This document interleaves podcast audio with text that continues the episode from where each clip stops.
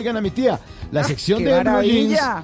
que les permite a nuestros oyentes mal cantantes identificar cuál es el pedacito de la canción que estaban cantando mal. Esa maravilla de canción, como dice María Clara, se llama You're the One That I Want, una canción de Olivia Newton y John Travolta, hace pan- parte de la banda sonora de la película de 1978 Grease. La canción fue número uno en el Reino Unido por nueve semanas y en el 2005 fue situada en el puesto número 6 de las canciones más vendidas en toda la historia porque solamente en Estados Unidos, Reino Unido y Francia y Alemania ese sencillo alcanzó 6 millones de copias. Es una barbaridad. La convierte en uno de los sencillos más vendidos de todos los tiempos. Bueno, hasta ahí todo muy brillantina de oro, hasta que Juan Camilo Reyes de Bogotá con el numeral en Blue Jeans y con el numeral Oigan a mi tía en Twitter nos confesó que 42 años después él cantaba mal la canción. En la parte donde dice The One That I Want, él cantaba Te huele a lavao. No. ¿Qué? Sí, te huele a Ay, ¿qué en es esta parte, en esta parte. Pues ¿Sí? podría ser. Te huele a lavao. ¿Te Óigala, huele a óigala. lavao? Pues, Sí, que le huele a lavado. ¿Cómo bailar a rock and roll que le huele a lavado? No. qué va tan espantosa. Pero eso no es nada, oigan a mi tía. Uy, sí, claro, claro, claro, un clásico, un clásico del merengue. La bilirrubina, un clásico del merengue dominicano de Juan Luis Guerra. Una canción la- lanzada en 1990 de un álbum que se llamaba Bachata Rosa, un temazo que tiene 30 años, pero suena como si lo acabaran de lanzar en Spotify.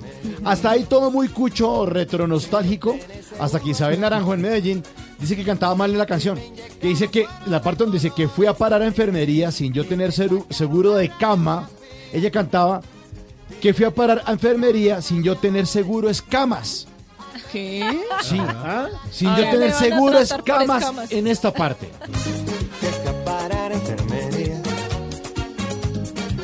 Tener seguro a cama. ¿Sí? uy, pero está como Pues, sorprendido. O sea, doctor, me siento mal, me voy para la enfermería porque me están saliendo las escamas aquí atrás. Bueno, si ustedes no entienden cuáles son las canciones o, la- o- o si tienen confusión con las letras de las canciones, pongan ahí numeral, oigan a mi tía en Twitter y aquí se las aclaramos. enfermería sin yo tener seguro a cama. Parar enfermería sin yo Listo, bueno. Ay, oiga, nos vamos. ¿No ve? Se pasó esto como un tiro. Pero bueno, Rapidísimo. eh, les quiero decir... ¿Ah? Rapidísimo se mm, pasó. Espérenme un segundo porque es que... No, se pasó rapidísimo. No, es que estaba yo aquí en una cosa porque estaba eh, cuadrando con digital. Imagínense que no han subido la receta de cocina con gracia. En este momento la están subiendo. La que les conté a ustedes, por supuesto que está deliciosa, maravillosa, que es mantequilla, eh, mantequilla de ajo, tocineta y miel de maple en todas las redes de Blue Radio y en mi cuenta de Instagram en arroba cocina con gracia oficial. Deliciosa para carnes, para sándwiches, para lo que quieran y bueno, los dejamos. Pasen un día maravilloso todas las mujeres de Colombia, todas las oyentes de Blue Radio y nosotras, las de Blue Jeans. Por supuesto, felices, celebren, no más maltrato a las mujeres, todos los derechos para nosotras. Un abrazo enorme, chao.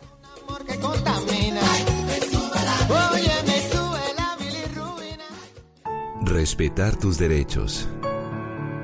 Respetar tu vida. Respetar tu voz. Respetar tu libertad. Respetar tus creencias. Respetar tus gustos. Respetar tus preferencias.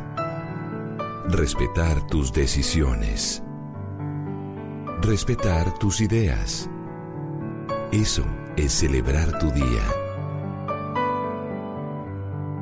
Feliz Día Internacional de la Mujer, hoy y todos los días. Blue Radio, la nueva alternativa.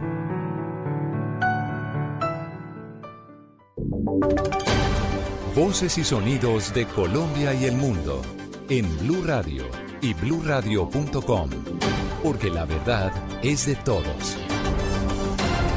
10 de la mañana, 4 minutos, momento de actualizar las noticias, de contarles lo más importante que está pasando hasta ahora en Colombia y el mundo. Mucha atención, una persona muerta, otra más herida. Ese es el saldo que dejan los enfrentamientos entre grupos ilegales que se están registrando a esta hora en zona rural de Morales, en el departamento del Cauca. Se agrava allí en ese departamento la situación de orden público, Víctor. Silvia, mucha atención que son enfrentamientos entre las disidencias de las FARC de la columna Jaime Martínez y otro grupo armado que no ha sido identificado. Desde esta madrugada la situación es compleja en zona rural de Morales. El secretario de gobierno del departamento, Luis Cornelio Angulo, acaba de confirmar que una persona muerta y una herida es el saldo preliminar de estos enfrentamientos se presentan enfrentamientos entre el Jaime Martínez y este grupo residual, donde como resultado hay una persona fallecida y otra herida. El fallecido eh, responde al nombre de Dionisio Zambrano. Es entonces muy complicada la situación del orden público este fin de semana en el departamento del Cauca por los enfrentamientos que no paran en Argelia, El Tambo y ahora en Morales. Continuamos atentos desde el suroccidente del país, Silvia. Estamos atentos, no es nada fácil la situación allí en esa zona, Víctor. Gracias. En otras noticias, también del uh, sur del país, en libertad quedó el exconcejal del Huila, que haciéndose pasar como disidente de las FARC, pretendía extorsionar a la exalcaldesa del municipio de Acevedo. Aunque el juez legalizó su captura Damián, no consideró que represente un peligro para la sociedad. Silvia Fuentes del Gaula de la Policía, quienes hicieron la captura del exconcejal Nelson Sánchez, nos confirmaron que el hombre también recuperó su libertad porque un juez de Pitalito pues consideró que los hechos por los que estaba siendo imputado eran más de índole político. Sin embargo, la Fiscalía apeló esa decisión y se espera que durante esta semana se conozcan nuevas eh, decisiones en el proceso judicial del exconcejal Sánchez del municipio Acevedo Que en resumidas cuentas se hizo pasar como integrante de la Teófilo Forero de las extintas FARC.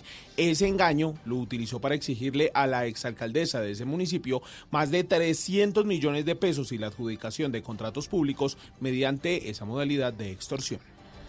Muy bien, y hoy en la conmemoración del Día de la Mujer, la alcaldesa Claudia López acaba de decir que va a insistir hasta lograr que en el país tengamos las mujeres derecho a decidir libremente sobre nuestra sexualidad. Camilo, ¿qué más dijo? Y lo ha dicho Silvia justamente en, un acto en donde está resaltando las labores de las mujeres en Bogotá, aquí en la Alcaldía Mayor de la ciudad, en donde ha manifestado que este es uno de los derechos que le hacen falta en el papel a las mujeres y por eso seguirán insistiendo ante la Corte Constitucional. Y que a pesar de que no logramos en esta ocasión lograr que la Corte Constitucional se presentara con una mejor demanda, con unos mejores argumentos, volveremos a insistir una y otra vez hasta que tengamos el derecho a elegir libremente en nuestra sociedad, hasta que tengamos plenos derechos y plena libertad para ejercer nuestros deberes y derechos sexuales y reproductivos. La alcaldesa en el marco de la conmemoración del Día Internacional de la Mujer también ha, también ha dicho que las mujeres no están pidiendo regalos ni chocolates, sino que tengan una vida libre y con mayor seguridad. 10, 8 minutos. Pues a propósito, hoy 8 de marzo millones de mujeres van a salir a protestar en las principales ciudades de América Latina por los feminicidios, la desigualdad y el derecho al aborto en medio de esta celebración. Se estima además que las protestas, Damián, sean multitudinarias hoy. Sí, señora. México, Argentina y Chile liderarán estas protestas para exigir un alto a la violencia machista, igualdad de oportunidades y además también el derecho al aborto. Las protestas en Chile contra el gobierno de Sebastián Piñera, recordemos, pues ya desde el año pasado se ha desatado una revuelta popular que aún se mantiene viva. Las mujeres pues eh, mostraron el poder eh, para empujar significativamente estas movilizaciones y además la cara más visible del esfuerzo de las chilenas y su aporte a las manifestaciones mundiales fue la difusión de un violador en tu camino. En México el aumento de los feminicidios ha colmado también la paciencia de las mexicanas eh, al día en promedio 10 mujeres son asesinadas por razón de género y por eso hay también movilizaciones en ese país. Y en Argentina las protestas sí las han dejado para el lunes 9 de marzo, pero las mujeres de ese país pues han destacado que en los últimos años hay que impulsar la despenalización del aborto en el país latinoamericano. Movilizaciones que se dan en el marco de la celebración del Día de la Mujer.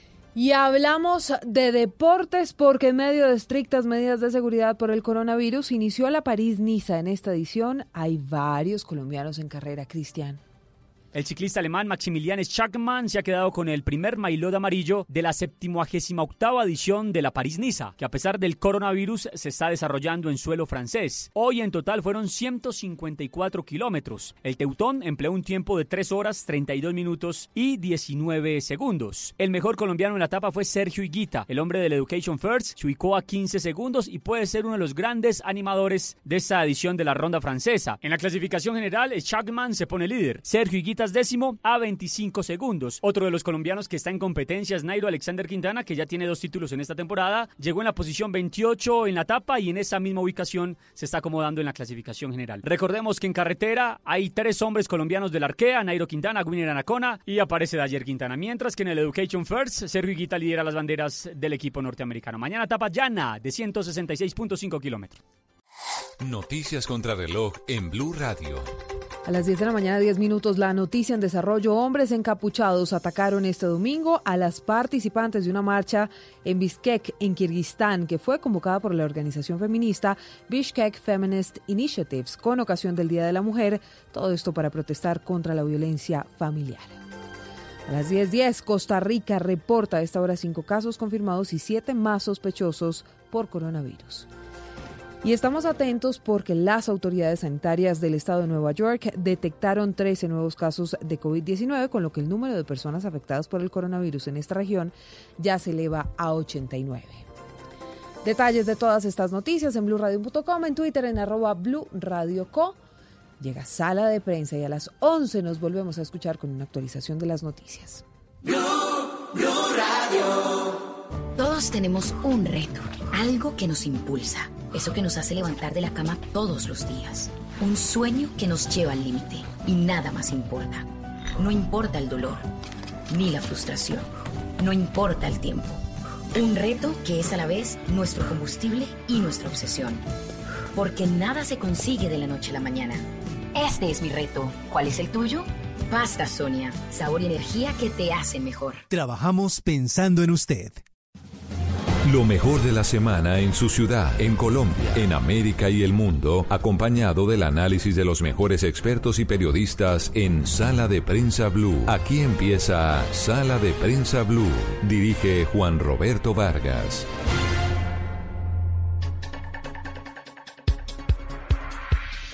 ¿Qué tal? Muy buenos días, es un gusto saludarlos. Hoy domingo 8 de marzo. Andreina, muy buenos días, feliz Día de la Mujer. Buenos días, María Camila. Feliz Día de la Mujer a usted y a todas las oyentes que nos escuchan a esta hora en Sala de Prensa Blue. A los oyentes que se conectan a la señal de Blue Radio y en Bogotá, Medellín, Cali, Barranquilla, Neiva y otras ciudades a donde llega la señal de Blue Radio. Andreina, volvemos a poner el dedo sobre esa llaga que duele profundamente y es el asesinato de líderes sociales. El 2020, según el más reciente informe de la MOE, ha dejado 27 líderes sociales asesinados, uno por día en el país. Esta semana se conoció el asesinato, brutal asesinato de el escolta de la Unidad Nacional de Protección de Leiner Palacios, un sobreviviente de la masacre de Bojayá eh, perpetrada en, en el departamento del Chocó. Este es un tema que parece no tener fin. Esta semana también se dieron unas declaraciones polémicas de la ministra del Interior, Alicia Arango, relacionada justamente eh, con ese tema de asesinato de líderes sociales.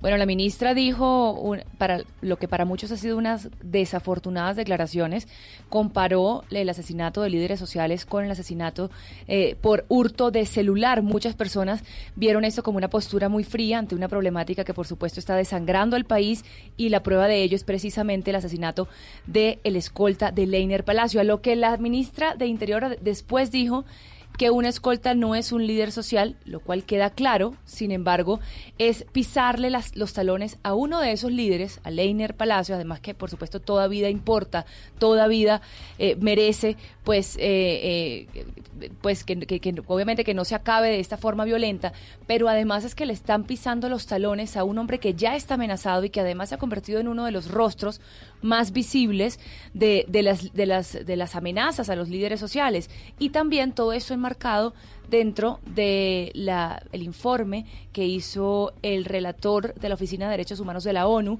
Michel Forst, en el que habla eh, en un informe de 20 páginas eh, en un, de un viaje que, que hizo a Colombia sobre la criminalización estatal de los defensores de derechos humanos. Y esto es muy grave, esta denuncia. Pues la ministra Andreina ha dicho que no se retracta, ha dicho que eh, durante su paso por el ministerio todos los muertos en Colombia serán tratados por igual, que no hay muertos de primera ni de segunda. Pero para poner contexto y entender la situación del asesinato de líderes sociales, hemos hecho contacto a esta hora de domingo con una persona que como nadie conoce el drama de ser líder social o defensor de derechos humanos. Es una persona sobreviviente a la operación Génesis, esa incursión paramilitar que ha dicho ya la Corte Interamericana de Derechos Humanos se hizo en complicidad con integrantes del Ejército Nacional en 1997 en Río Sucio, en el departamento del Chocó. Un departamento golpeado sin duda, como muy pocos, eh, por la violencia. Le hablo de Marino Córdoba, presidente de Afrodes, es una asociación defensora de afrodescendientes. Marino,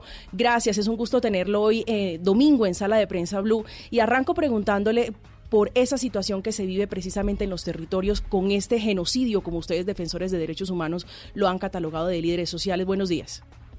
Andreina, muchas gracias, muchas gracias por la invitación, muchas gracias por abordar este tema tan difícil realmente para el país y para las comunidades apartadas, comunidades que han estado marginalizadas históricamente y donde la única voz para poder llevar ese mensaje de esas comunidades son eh, los líderes sociales. Y en ese sentido agradezco que ustedes puedan abordar este tema. Realmente lo que está pasando hoy en el país es una situación muy lamentable. Después de la firma del acuerdo de paz, más de 700 líderes sociales han sido asesinados. Como ustedes lo mencionaban en la introducción, en los 27 días de este año, de enero, fueron 27 líderes asesinados y a eso se le suma cuatro firmantes del acuerdo de paz. Eso es una situación que es preocupante para nosotros porque el activismo, el trabajo comunitario que hacemos no tiene tinte político, no tiene tinte ideológico, tiene unas necesidades centradas, unas necesidades de las comunidades, las cuales nosotros hemos, nos hemos comprometido con ellas en ser interlocutores ante el Estado y ante las demás instituciones, tanto del orden nacional como internacional, para poder eh, facilitar o mejorar, contribuir en las necesidades de nuestras comunidades. Así que eso es lamentable. Un líder social asesinado es un hombre más de la democracia muerto, es un hombre más que la, la apuesta a la construcción de paz.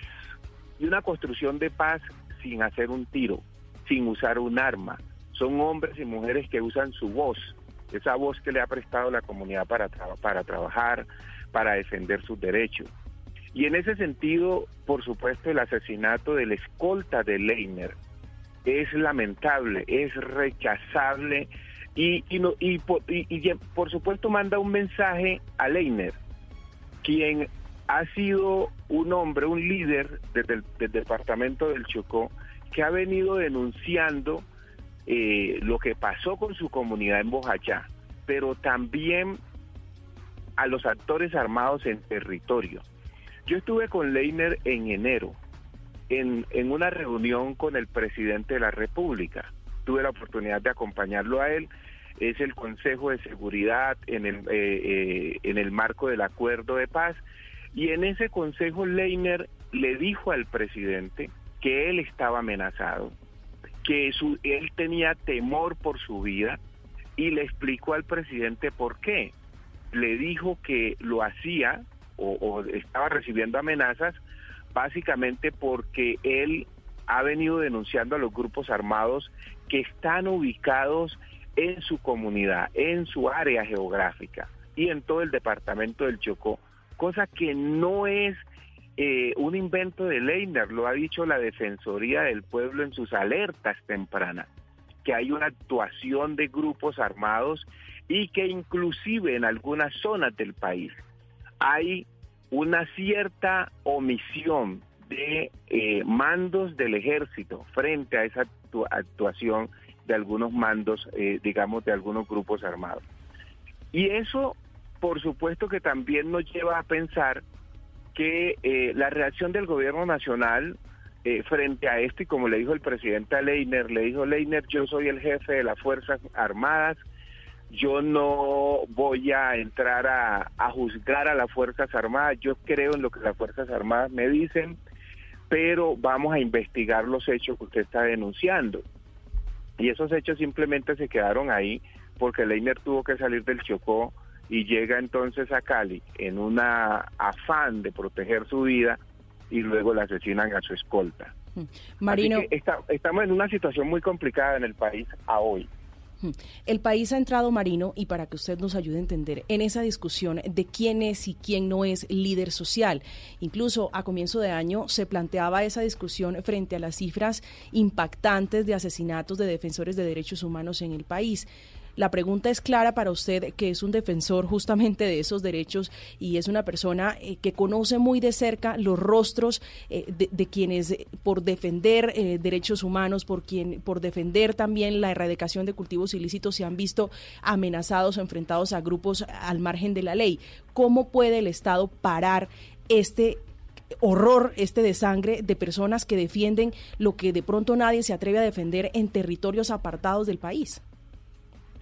Realmente cuando hay una, haya una voluntad y una decisión del Estado, del gobierno, en erradicar el problema número uno que tenemos en Colombia hoy, que es la presencia de grupos armados, eh, el incremento de cultivos ilícitos, minería ilegal, cuando haya una voluntad para acabar esto, nosotros creemos que el tema y el respeto y, y la defensa de la vida será posible. Aquí no nos digamos mentiras, yo sí creo que hay un discurso frente a la persecución de los grupos armados y hay un discurso frente a la persecución o, a- o- eh, digamos, avanzar en la ra- erradicación eh, de los cultivos ilícitos que no se está haciendo realidad. Lo que pasa en los territorios nuestros hoy es que las comunidades étnicas, específicamente en el Pacífico colombiano, están sometidas a la presencia y a la actuación y al querer de los grupos armados que están ahí. En el acuerdo de paz se estableció que una vez la FARC dejara las armas, el Estado tomaría el monopolio de esas regiones, es decir, se hacía presencia, se llegaba con la presencia del Estado para cubrir necesidades básicas de las comunidades y para evitar que esas comunidades volvieran a estar bajo el dominio, bajo, sí, el dominio de los grupos armados. Pero esto no ocurrió. Y lo que está pasando hoy es que después de la FARC llegaron paramilitares, llegó el ELN, llega- llegaron narcotraficantes y hoy esas zonas están bajo el dominio o bajo el control de estos grupos. ¿Y qué están haciendo estos grupos? En el caso de los paramilitares, por ejemplo, ellos tienen pleno control de áreas y eh, de cultivos de uso ilícito en algunas zonas del país. En el caso del ELN, pues también están en la misma realidad del narcotráfico, pero también están haciendo un proceso de minar, sembrar de mina los territorios de las comunidades. Y eh, hay una confrontación permanente entre estos grupos, lo cual impide que el desarrollo autónomo de las autoridades y de las comunidades étnicas y campesinas se pueda desarrollar. Es más, en algunas zonas del país estos grupos están pidiendo censo poblacional para poder tener control de la gente y son los que asesinan y desplazan. Ahí está la fuerza pública también. Y la fuerza pública realmente no está garantizando el derecho de las comunidades a vivir, a trabajar, a tener paz en sus territorios. Y esta situación es la que nos lleva a nosotros a denunciar lo que está pasando ahí, en esos territorios, con estas comunidades. Porque si el Estado no asume una responsabilidad de perseguir a los actores armados y de trabajar con las comunidades para garantizar su seguridad y su protección, entonces no va a pasar nada. Y aquí hay un tema también que es importante. Fíjense cuando ustedes analizan el tema de las comunidades étnicas en Colombia, que son sujetas de derecho, que poseen un territorio reconocido en la Constitución y las leyes, que se, eh, se, llama territorio colectivo de comunidades étnicas, llámese indígenas o afrocolombianas. Y ese territorio hoy está desprotegido. Y en ese territorio usted encuentra hoy el incremento de los cultivos ilícitos, desplazamientos, asesinatos, presencia de todos los actores armados, eh, contaminación por mercurio de las aguas, de, que es la única fuente de agua potable que tienen las comunidades, los ríos. Hay contaminación por mercurio, por sacar oro, pero también ahora vienen las fumigaciones aéreas. Y usted mira en la propiedad privada, en Colombia, propiedad privada a gran escala. Y esto, nada de esto que he mencionado ocurre en la propiedad privada en Colombia. Frente a eso nosotros nos, nos preguntamos, ¿somos o no somos colombianos? ¿Somos o no somos sujetos de derecho? Hay que garantizar el derecho a la vida, el trabajo, el, los demás derechos de las comunidades que están contemplados en la Constitución.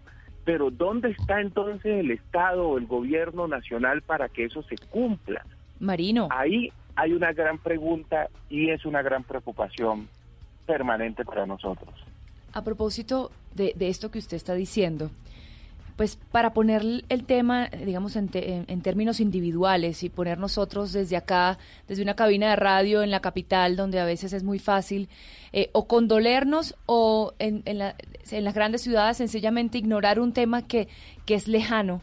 Usted que lleva esa etiqueta del líder social, usted que, que hace este trabajo que de verdad es un acto de valentía, usted y su familia, ¿cómo se sienten en este momento? ¿Ustedes tienen miedo? ¿Cómo, cómo viven usted como líder social hoy? Andreina, mira, yo he tenido la suerte primero que todo y le doy gracias siempre a Dios de estar vivo. Como lo decían ustedes al principio, yo soy sobreviviente de la operación Génesis. Y en esa operación pasaron muchas cosas y yo me salvé. No me iba a morir, creo que para contar la historia. Luego salgo del Chocó y llego a Bogotá. Aquí en Bogotá empiezo a trabajar con los eh, desplazados afrocolombianos y conformamos la Asociación Nacional de Afrocolombianos Desplazados Afrodes, organización que hoy presido.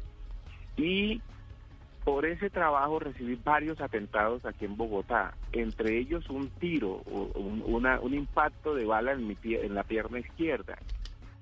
Por esa situación, y aunque tenía medidas cautelares de la Comisión Interamericana de Derechos Humanos, los congresistas del Black Caucus negros de Estados Unidos me ayudaron, le pidieron a la embajada, a su embajada americana, que hicieran todo lo posible para salvar mi vida y me tuve que ir a Estados Unidos. Yo viví entonces en Estados Unidos como asilado político 12 años y volví a Colombia para el proceso de paz. Y, y aunque volví sabiendo las amenazas y la situación de seguridad en mi vida, en mi trabajo, Hoy estoy aquí bajo permanentes amenazas, seguimos recibiendo amenazas en Afrodés, todos los líderes sociales, hay panfletos permanentes, hay llamadas, hay mensajes que nosotros hemos denunciado, inclusive a mí me han ido a buscar aquí en Bogotá, hace dos años fueron a buscarme en el lugar donde vivía. Llegó un señor preguntando por un, hizo una descripción física mía y el vigilante del conjunto residencial le dijo que él no estaba autorizado para dar esa información. Creo que esa, por eso me, volví a salvar. Y hay amenazas permanentes, pero aquí hay una cosa que es clara para nosotros, los líderes y defensores de derechos humanos. Nosotros hemos dicho en veces cuando las amenazas llegan, sabe que yo me callo, me retiro, me voy. Pero después uno, la misma comunidad le dice, pero si usted se va, entonces ¿qué va a pasar con nosotros? y hay que seguir avanzando en el trabajo. Nosotros tenemos un compromiso de vida y eso implica, por supuesto, las amenazas, implica que eh, en algún momento seamos asesinados, pero es un compromiso de vida que no podemos parar y lo hacemos por el país, no lo hacemos por nosotros, lo hacemos por el país.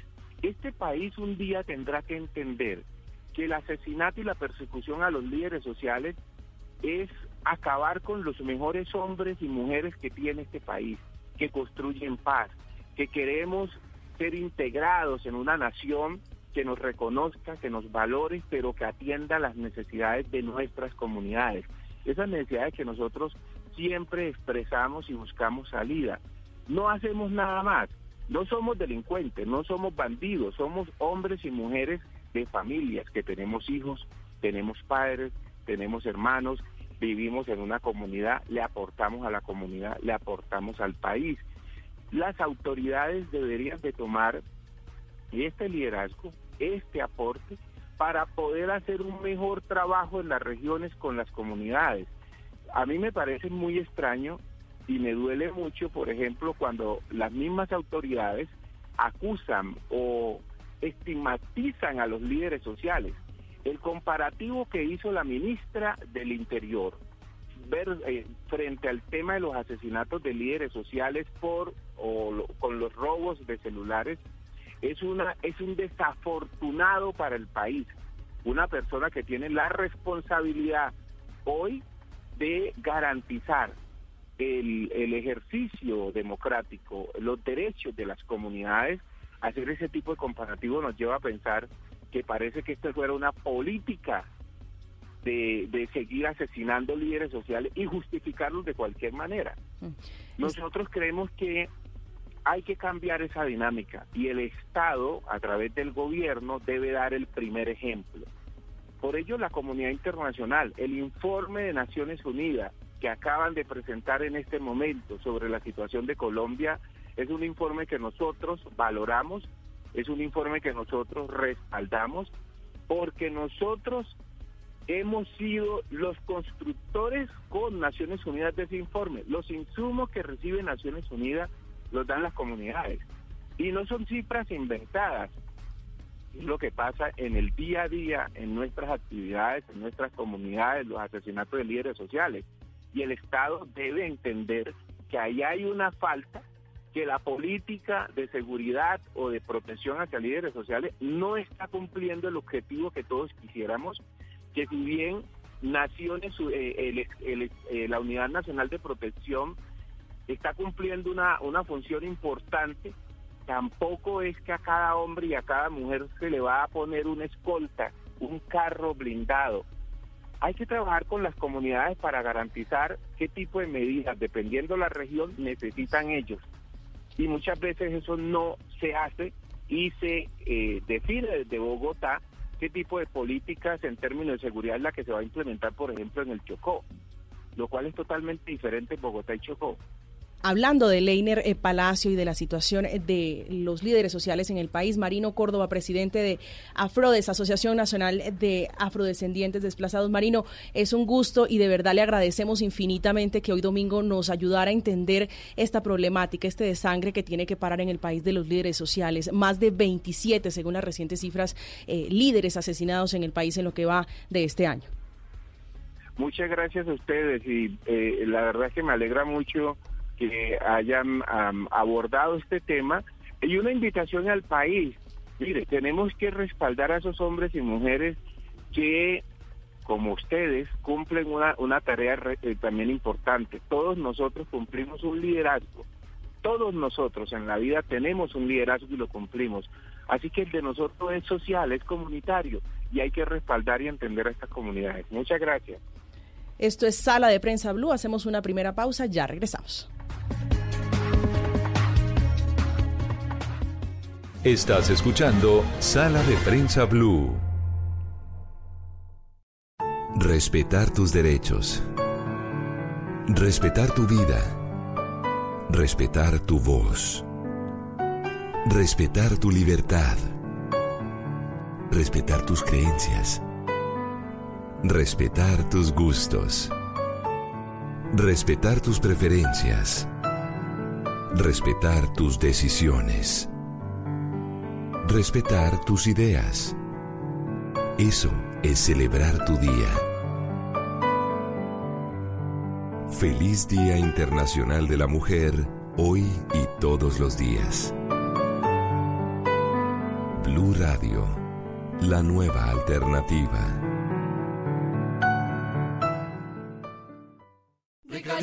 Harina, rica harina, rica harina, es la harina que me fascina. Rica harina, rica harina, rica harina, es la harina para todos. De las mejores cosechas del más puro trigo importado, traemos a su mesa Ricarina, la harina fortificada con vitaminas B1, B2, hierro, niacina, ácido fólico y todos los nutrientes que hacen las delicias de sus platos preferidos. Trabajamos pensando en usted. Si es humor, La verdad, esto del dólar casi a 3.600 me tiene supremamente triste. ¿Quiénes son los más afectados? Esto afecta más que todo a los que importan. Por ejemplo, los líderes sociales no se verán afectados porque según una ministra no importan tanto. está en Blue Radio. Escuchemos al primer mandatario. Es advertible. De tiempo atrás y dada la propagación del virus en el mundo, ha sido reportado un caso. Este fenómeno demanda de todos nosotros como país que estemos, en primer lugar, unidos. En segundo lugar, que tomemos todas las medidas de prevención y de higiene. La mejor herramienta de prevención es cumplir además esos protocolos en esas campañas y que nosotros entendamos la responsabilidad individual que tenemos. Voz Populi. Si a todos los pastor Coli les dice la así.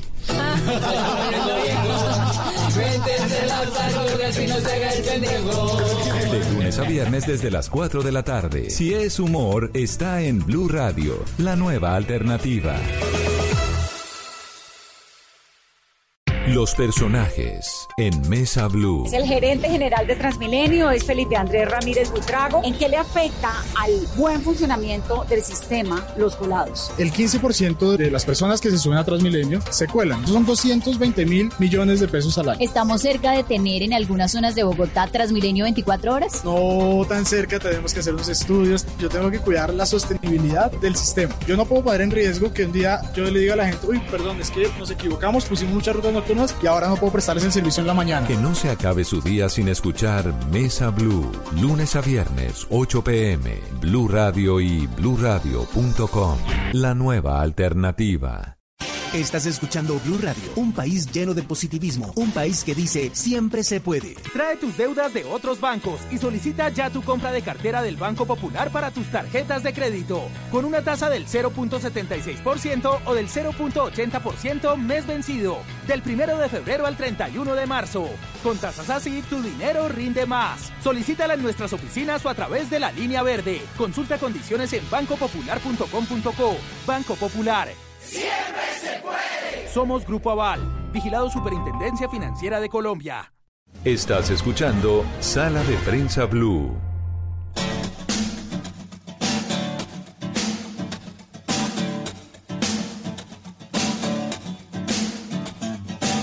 No sé quién las inventó, no sé quién nos hizo ese favor, tuvo que ser Dios.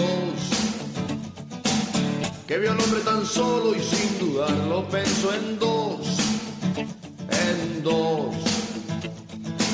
Dicen que por una costilla hubiese dado mi columna vertebral por verlas andar. Después de hacer el amor hasta el tocador y sin voltear. Bueno, María Camila, estamos escuchando el clásico de Ricardo Arjona Mujeres. Eh, a propósito de la celebración del Día de la Mujer, aunque exponiéndole atención a la letra, para muchos podría ser hasta una canción machista. En nuestros tiempos de reivindicaciones feministas, que nos sigan diciendo que salimos de la costilla de un hombre, que nos sigan diciendo que nos hicieron para ellos. Para ellos. Eh, creo que hay que reevaluar esa canción. Hay que y estamos poniendo esta canción, Andreina, porque vamos a hablar a continuación, justamente como arrancamos el programa, hablando del Día de la Mujer que se conmemora hoy, un día que fue institucionalizado por la ONU justamente en esa reivindicación de los derechos de la mujer, de la igualdad, de la equidad frente a los hombres. Eso fue en 1975, ayer, como dirían, pero además nació como una reivindicación, o más bien como una lucha eh, obrera, Andreina, justamente por eso, por equiparar al hombre y la mujer. Y para ello, en este día tan especial que reiteramos, un saludo especial para todas las mujeres que se conectan a esta hora, que están en la sintonía de Blue Radio. Vamos a saludar a Ita María. Una vieja verde. Una vieja verde. Ella es cofundadora justamente de Las Viejas Verdes. eh, una resistencia cuyo interés es ese, reivindicar los derechos de las mujeres. Ita María, feliz domingo, gracias por acompañarnos hoy en Sala de Prensa Blue. Y bueno, hablemos justamente de eso. de los derechos de las mujeres. ¿Qué tanto hemos avanzado desde 1975 cuando se, se hizo, digamos, ese día en conmemoración de las mujeres? Buenos días. Hola a todas, buenos días. Bueno, eh, evidentemente hemos avanzado y hemos avanzado gracias al movimiento feminista, al movimiento de mujeres y al movimiento de diversidad de mujeres, eh, en términos de derecho, por supuesto, pero seguimos teniendo muchísimas barreras de acceso a esos derechos. Eh, seguimos siendo las más precarizadas socialmente, seguimos eh, luchando justamente en estos, en estos, en estos momentos de gobiernos un poco más derechistas también estamos teniendo que defender derechos en los que ya habíamos avanzado hace, hace, hace muchísimos años. Entonces, si bien sí, claro, hemos, hemos, hemos avanzado muchísimo gracias a, todas las mujeres y a, y a todos los movimientos feministas diversos que han puesto su cuerpo en el espacio público para, para, para solicitarlos, para reclamarlos más bien, y para ganarlos y para defenderlos, porque defenderlos también es, es, es parte importante de las luchas y de las reivindicaciones feministas. Muchas mujeres que no se asumen feministas o que incluso se molestan con la palabra feministas desconocen que gracias a todo este este proceso y a todos estos años de movimiento feminista, a todas estas luchas que conmemoramos hoy, y a todas estas reivindicaciones pues tienen acceso, tienen derechos, tienen la posibilidad incluso de opinar que no les gusta eh, que las reconozcan como feministas.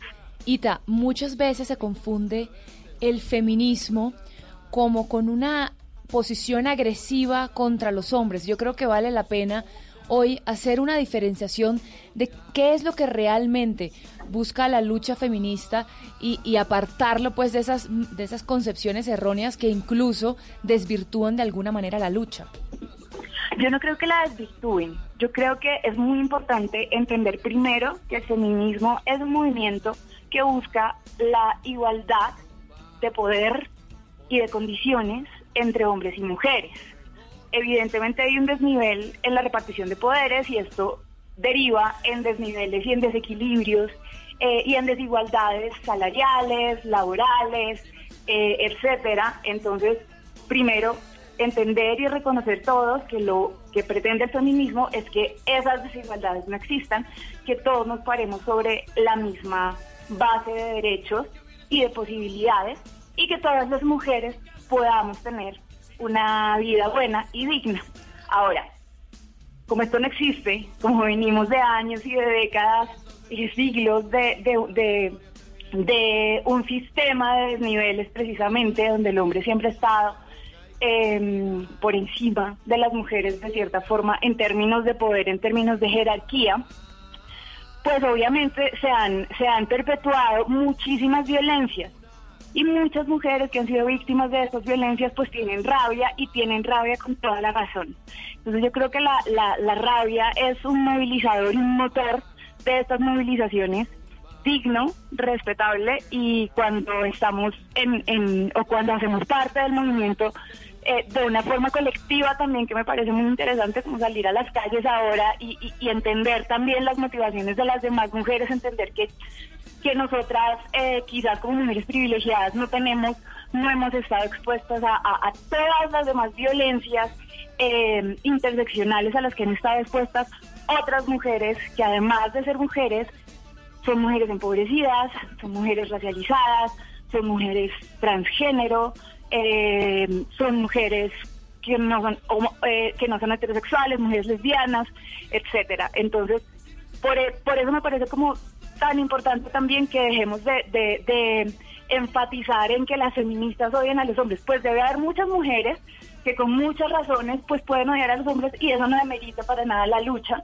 pero esa no es la lucha. La lucha es por igualdad y creo que sí, sí estamos en un momento también donde es importante reivindicar esas rabias pues que se vienen acumulando por tanto, tanto tiempo, que finalmente se canalizan hacia la movilización, hacia la politización, eh, y hacia la colectivización, que es importante.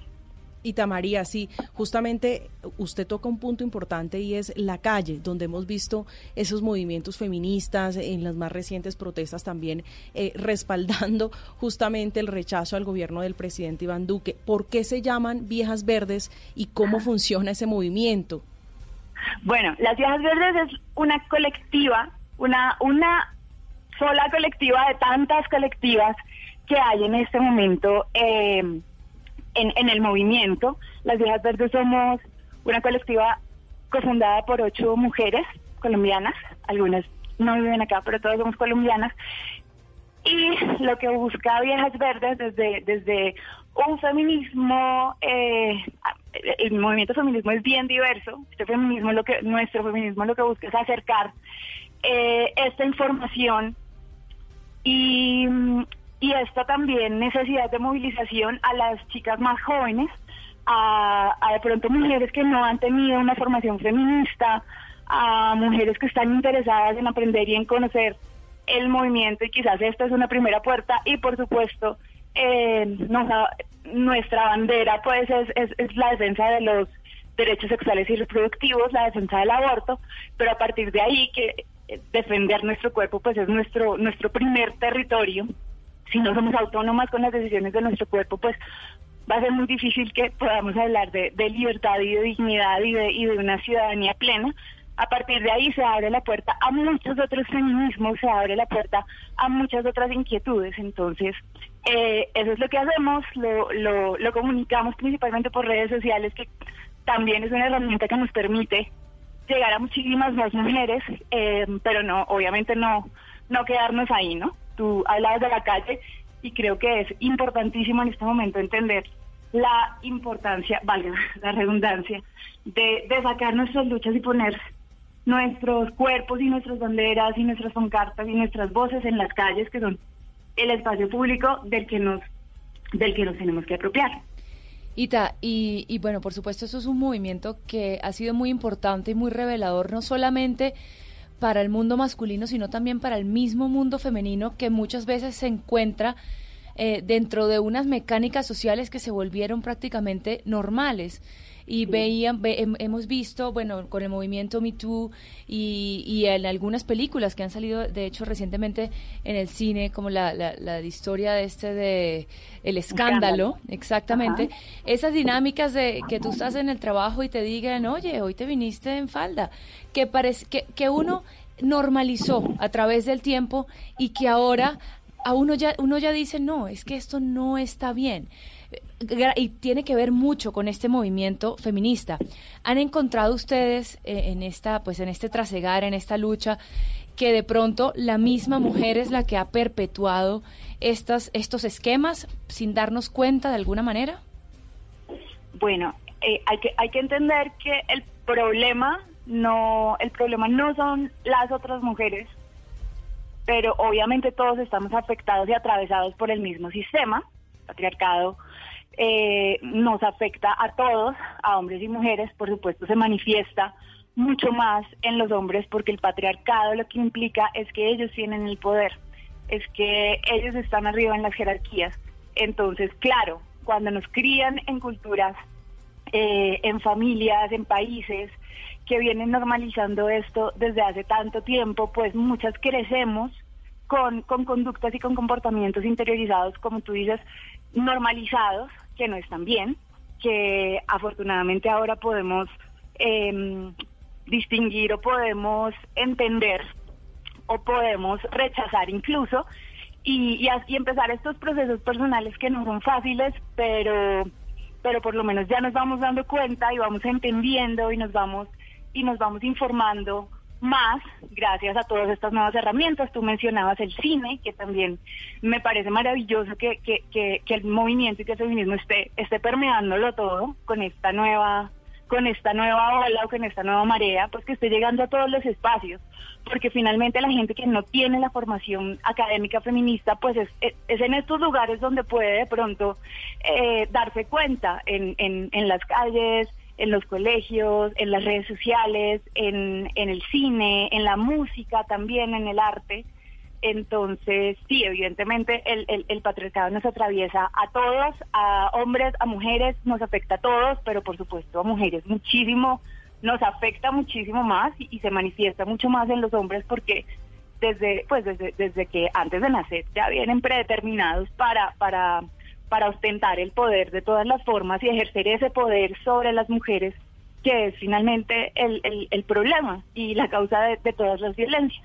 Muy bien, es Itamaría, fundadora, cofundadora de las Mujeres eh, Verdes. Itamaría, mil gracias por acompañarnos hoy y recordarnos justamente esos avances, esos derechos, todas las formas de las mujeres en, en Colombia. Vale, muchas gracias a ustedes. Ahora saludamos a Andreina, Ana María Mesa, ella es periodista y docente de la Universidad de Manizales, periodista de Radio Nacional de Colombia, y la hemos contactado, Andreina, porque en redes sociales esta semana eh, vimos varios mensajes, algunos de ellos relacionados justamente con los hombres. Bueno, una tendencia que, se, que estuvo toda esta semana, no solamente en Colombia, sino en varios países de Latinoamérica, y la tendencia se llamaba como hombre. ¿Y, qué, y, y de, en qué consistía? En que esas, precisamente hablando con Itamaría de esas eh, frases, esas, esos comportamientos que se han vuelto prácticamente parte de, nuestra cultura y que son eran entendidos como normales y ya no lo son, eh, se volteen al género masculino. Entonces tenemos ejemplos como este. ¿Supiste que Juan va a ser papá? Pero ni se ha casado. Pues sí, ya sabes, eso le pasa por no aprender a cerrar las piernas. Numeral como hombres. Ya te dije que un hombre se ve mal saliendo con sus amigas a tomar algo. Los hombres deben quedarse en su casa porque si no, ya sabes lo que les pasa. No entiendo para qué se arriesgan tanto. Ana María, buenos días, es un gusto saludarla. Y bueno, esta iniciativa nace por qué. Hola María Camila, hola Andreina, un saludo para las dos. Me dio mucho gusto también ahí oír a Ita María eh, eh, hablando sobre todo esto. Bueno, pues esto surge el martes pasado a raíz de la conversación que se estaba despertando por la decisión de la Corte Constitucional de mantener eh, vigentes los tres motivos, las tres causales de aborto que tenemos las mujeres en Colombia y vi un tuit de un señor que decía que las mujeres usamos el aborto como método anticonceptivo. Entonces se me ocurrió pensar cuáles serían los juicios que recibirían los hombres si fueran ellos quienes embarazaran y si mm, eh, ellos fueran los que tuvieran autorización para abortar en tres casos. Entonces puse un primer tuit que decía, pues por eh, promiscuo, por ser incapaz de controlarse, por ser incapaz de detener su erección, por acosadores, por violadores, eh, y de ese tweet se desprendió una reflexión sobre mensajes que yo he recibido a través de mi vida y empecé a poner algunos mensajes como esos, como por ejemplo, qué asco un hombre que se lo ha dado a media ciudad. O lo que, qué pensarán de un hombre que sale a las 11 de la noche solo, eh, qué se está buscando y ese tipo de mensajes que empezaron a recibir de inmediato una respuesta muy grande de chicas que entendieron que era lo que estábamos haciendo, sarcasmo, eh, burlándonos de esas frases al revés o exponiendo esas frases al revés que cuando se dicen así, pues queda en evidencia y es muy transparente el machismo, pero también los micromachismos, los mensajes más brutales, pero también los más sutiles. Y lo curioso es que se convierte prácticamente en chiste. O sea, es muy serio de lo que estamos hablando, pero cuando volteamos esas frases, causa gracia porque es casi inimaginable que algo así se diga en nuestra sociedad y eso dice mucho de lo que somos. Es muy chistoso porque es, esa frase que se dice es chistoso porque es cierto. Y muchas frases de esas, hay algunas que sí son muy tristes, que lo ponen a uno uh, en un lugar muy muy poco deseado, como por ejemplo uno que compartió Pachurrita, roba Pachurrita, que decía, oiga Marianito, esta, esta rotación le quedó en cuatro, pero le puede quedar en cuatro con dos, usted en cuatro y yo en dos. Esos, digamos, son muy brutales, pero hay otros como, por ejemplo, que me, me causan mucha gracia y es, miren, aquí hay un hombre parqueando, vengamos todos a ayudarle, el vigilante, el transeúnte, el, pateo, el peatón, veamos todos cómo le ayudamos a parquear este carro aquí en este lugar. Que son muy simpáticos. Entonces hay como de todo. Hay eh, simpáticos también hay, por ejemplo, señorito Antioquia. A ver, cuéntenos, la, ¿el hombre es complemento de la mujer? O señorito Guainía, díganos algo en inglés, que se vuelven muy simpáticos y hay otros que son profundamente brutales. Pues Ana María, es un gusto de verdad poder compartir con usted y, poner eh, los ojos o los reflectores sobre esta realidad de discriminación, de desigualdad de las mujeres, para poner a los hombres en los tacones y de, de una forma tan didáctica y, y, tan y que se hizo además tan popular y eso creo que habla muy bien de esa iniciativa que usted tiene, Ana María. Felicitaciones. Pues muchas gracias. Yo estoy muy sorprendida con la respuesta. Eh, por ahí he visto que esto ya llegó a México en México la conversación han surgido todos los días, leo frases nuevas y frases que no habría pensado. De México. Me llegó, por ejemplo, está preparado este país para un hombre presidente que no aquí nadie aquí en Colombia nadie se le ocurrió. En México la, la, la, hicieron y sigo recibiendo y recibiendo mensajes nuevos. Ha sido muy bonito recibir como toda esa respuesta. Hay 43 mil tweets con la etiqueta como hombres, no sé sin la etiqueta cuántos son, cuántos tweets hay porque mucha gente los ha escrito, respuestas de hombres que dicen muy bonito, usted me hizo reflexionar y yo no había caído en cuenta de esto y por supuesto tiene razón. Y también respuestas de hombres muy indignados eh, que dicen que nos gente que me ha dicho dice que ¿Qué tal que los hombres les dijéramos eso a las mujeres? Nos acusarían de sexistas. Y pues por supuesto que sí, es sexismo y es exactamente a lo que hemos estado sometidas las mujeres toda la vida. Bueno, Ana María, muchísimas gracias por acompañarnos y bueno, por aquí siempre bienvenida en Sala de Prensa Blue. Ay, a ustedes muchas gracias, Andreina y María Camila, un abrazo y pues feliz domingo para todos. Feliz domingo. Bueno, María Camila, sigamos haciendo un repaso porque es que la creatividad de la gente, la creatividad no, es que recapitular todo esto, porque es que son frases que uno ya casi, o sea, las tiene ya eh, eh, prácticamente interiorizadas de tanto que las ha escuchado. Mire, por ejemplo, que la violaron, Ajá. que violaron a ese hombre gordo y feo, ay, antes di que le hicieron el favor, numeral como hombres. Mire este, un hombre tiene que ser un señor en la calle, un caballero en la mesa, y un puto en la cama. Esta que tal vez eh, le atañe a más de una mujer que ya ha pasado los 30.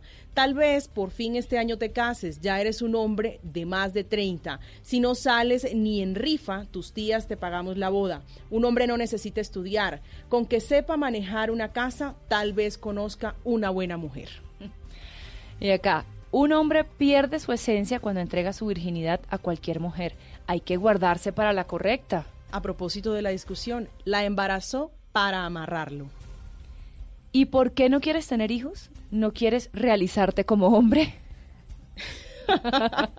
y como eso, muchos comentarios más en redes sociales nos siguen escribiendo los oyentes de Blue, hombres y mujeres, en esta discusión válida y que se da con todo el respeto, Andreina, a propósito de eso, de la reivindicación de los derechos de las mujeres. Esto es Sala de Prensa Blue. Hacemos una segunda pausa, ya regresamos.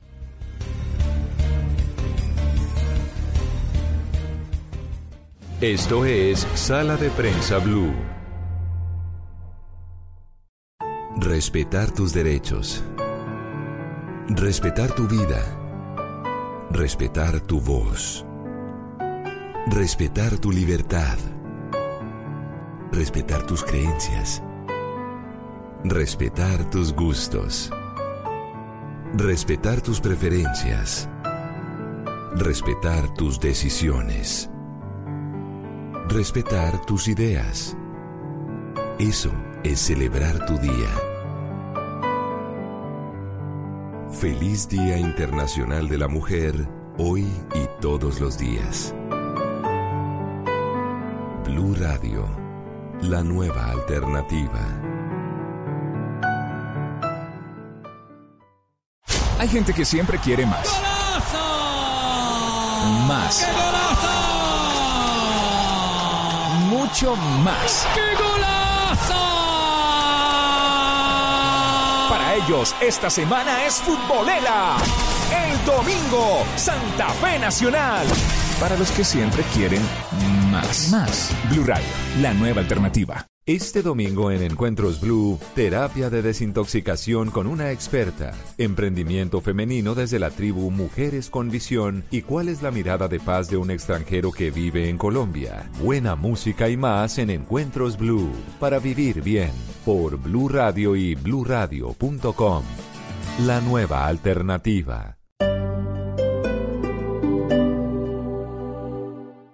La Orquesta Marinsky de San Petersburgo, una de las agrupaciones sinfónicas más importantes del mundo, llega al Teatro Mayor Julio Mario Santo Domingo bajo la dirección del maestro Valery Gergiev. Única presentación lunes 9 de marzo. Compre ya sus entradas a través de primera fila o en taquillas del teatro. Apoya a Bancolombia y Caracol Televisión. Invita a Blue Radio y Alcaldía de Bogotá. Más información www.teatromayor.org. Código PULEP ZQE 947. Las estadísticas preocupan. La población infantil colombiana tiene excesos de peso, sobrepeso, como se conoce. En América Latina y el Caribe, el 30% de los niños y niñas entre los 5 y los 19 años tienen sobrepeso, una problemática que crece a medida que pasan los años y por eso hablaremos de este tema. Un tema que nos preocupa. Hablamos desde la prevención. Este domingo en Generaciones Blue. Generaciones Blue, este domingo a las 12 del día. Generaciones Blue por Blue Radio y bluradio.com. La nueva alternativa.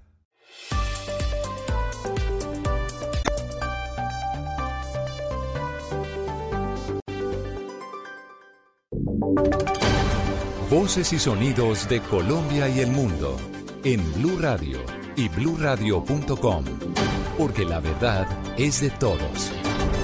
11 de la mañana en punto actualizamos las noticias, mucha atención, hay información urgente a esta hora y tiene que ver con una masacre que se habría presentado en zona rural de Cúcuta. Hay personas muertas, Juliet. Así es, buenos días. Ocho personas fueron encontradas en Palmarito, zona rural de Cúcuta. Según fuentes oficiales, estas personas habrían sido asesinadas en la fría Venezuela y sus cuerpos traídos hasta esta zona rural de Cúcuta. Fuentes de la policía señalan que la masacre se debe a una disputa entre el ELN, colectivos y los rastrojos, en donde hacen presencia estos grupos, en, en donde hacen presencia estos grupos delincuenciales en la zona limítrofe. A esta hora la policía está llegando a la zona para el levantamiento de los cuerpos. Estamos atentos, por supuesto, a la ampliación de esta noticia. Juliet, gracias. Y a esta hora también, pero en el centro de Bogotá, se reporta una manifestación de mujeres que tienen como lema la frase no tenemos miedo. Damián, ¿hay problemas de movilidad en esa zona? Bueno, Silvia, hasta ahora la Secretaría de Movilidad está reportando que sobre la calle 26 con carrera 19B, costado sur, pues está iniciando esta manifestación. Allí están llegando sobre el andén, irían hasta el monumento a las aguas y bueno, se reporta congestión de la calle 19 al oriente y lo que se sugiere a los eh, conductores es tomar la calle 24 y la calle 13 como vías alternas. Vamos a escuchar el ambiente que se vive a esta hora en una manifestación de mujeres en medio de esta conmemoración del Día de la Mujer en Colombia, esta manifestación que se presenta en el centro de Bogotá.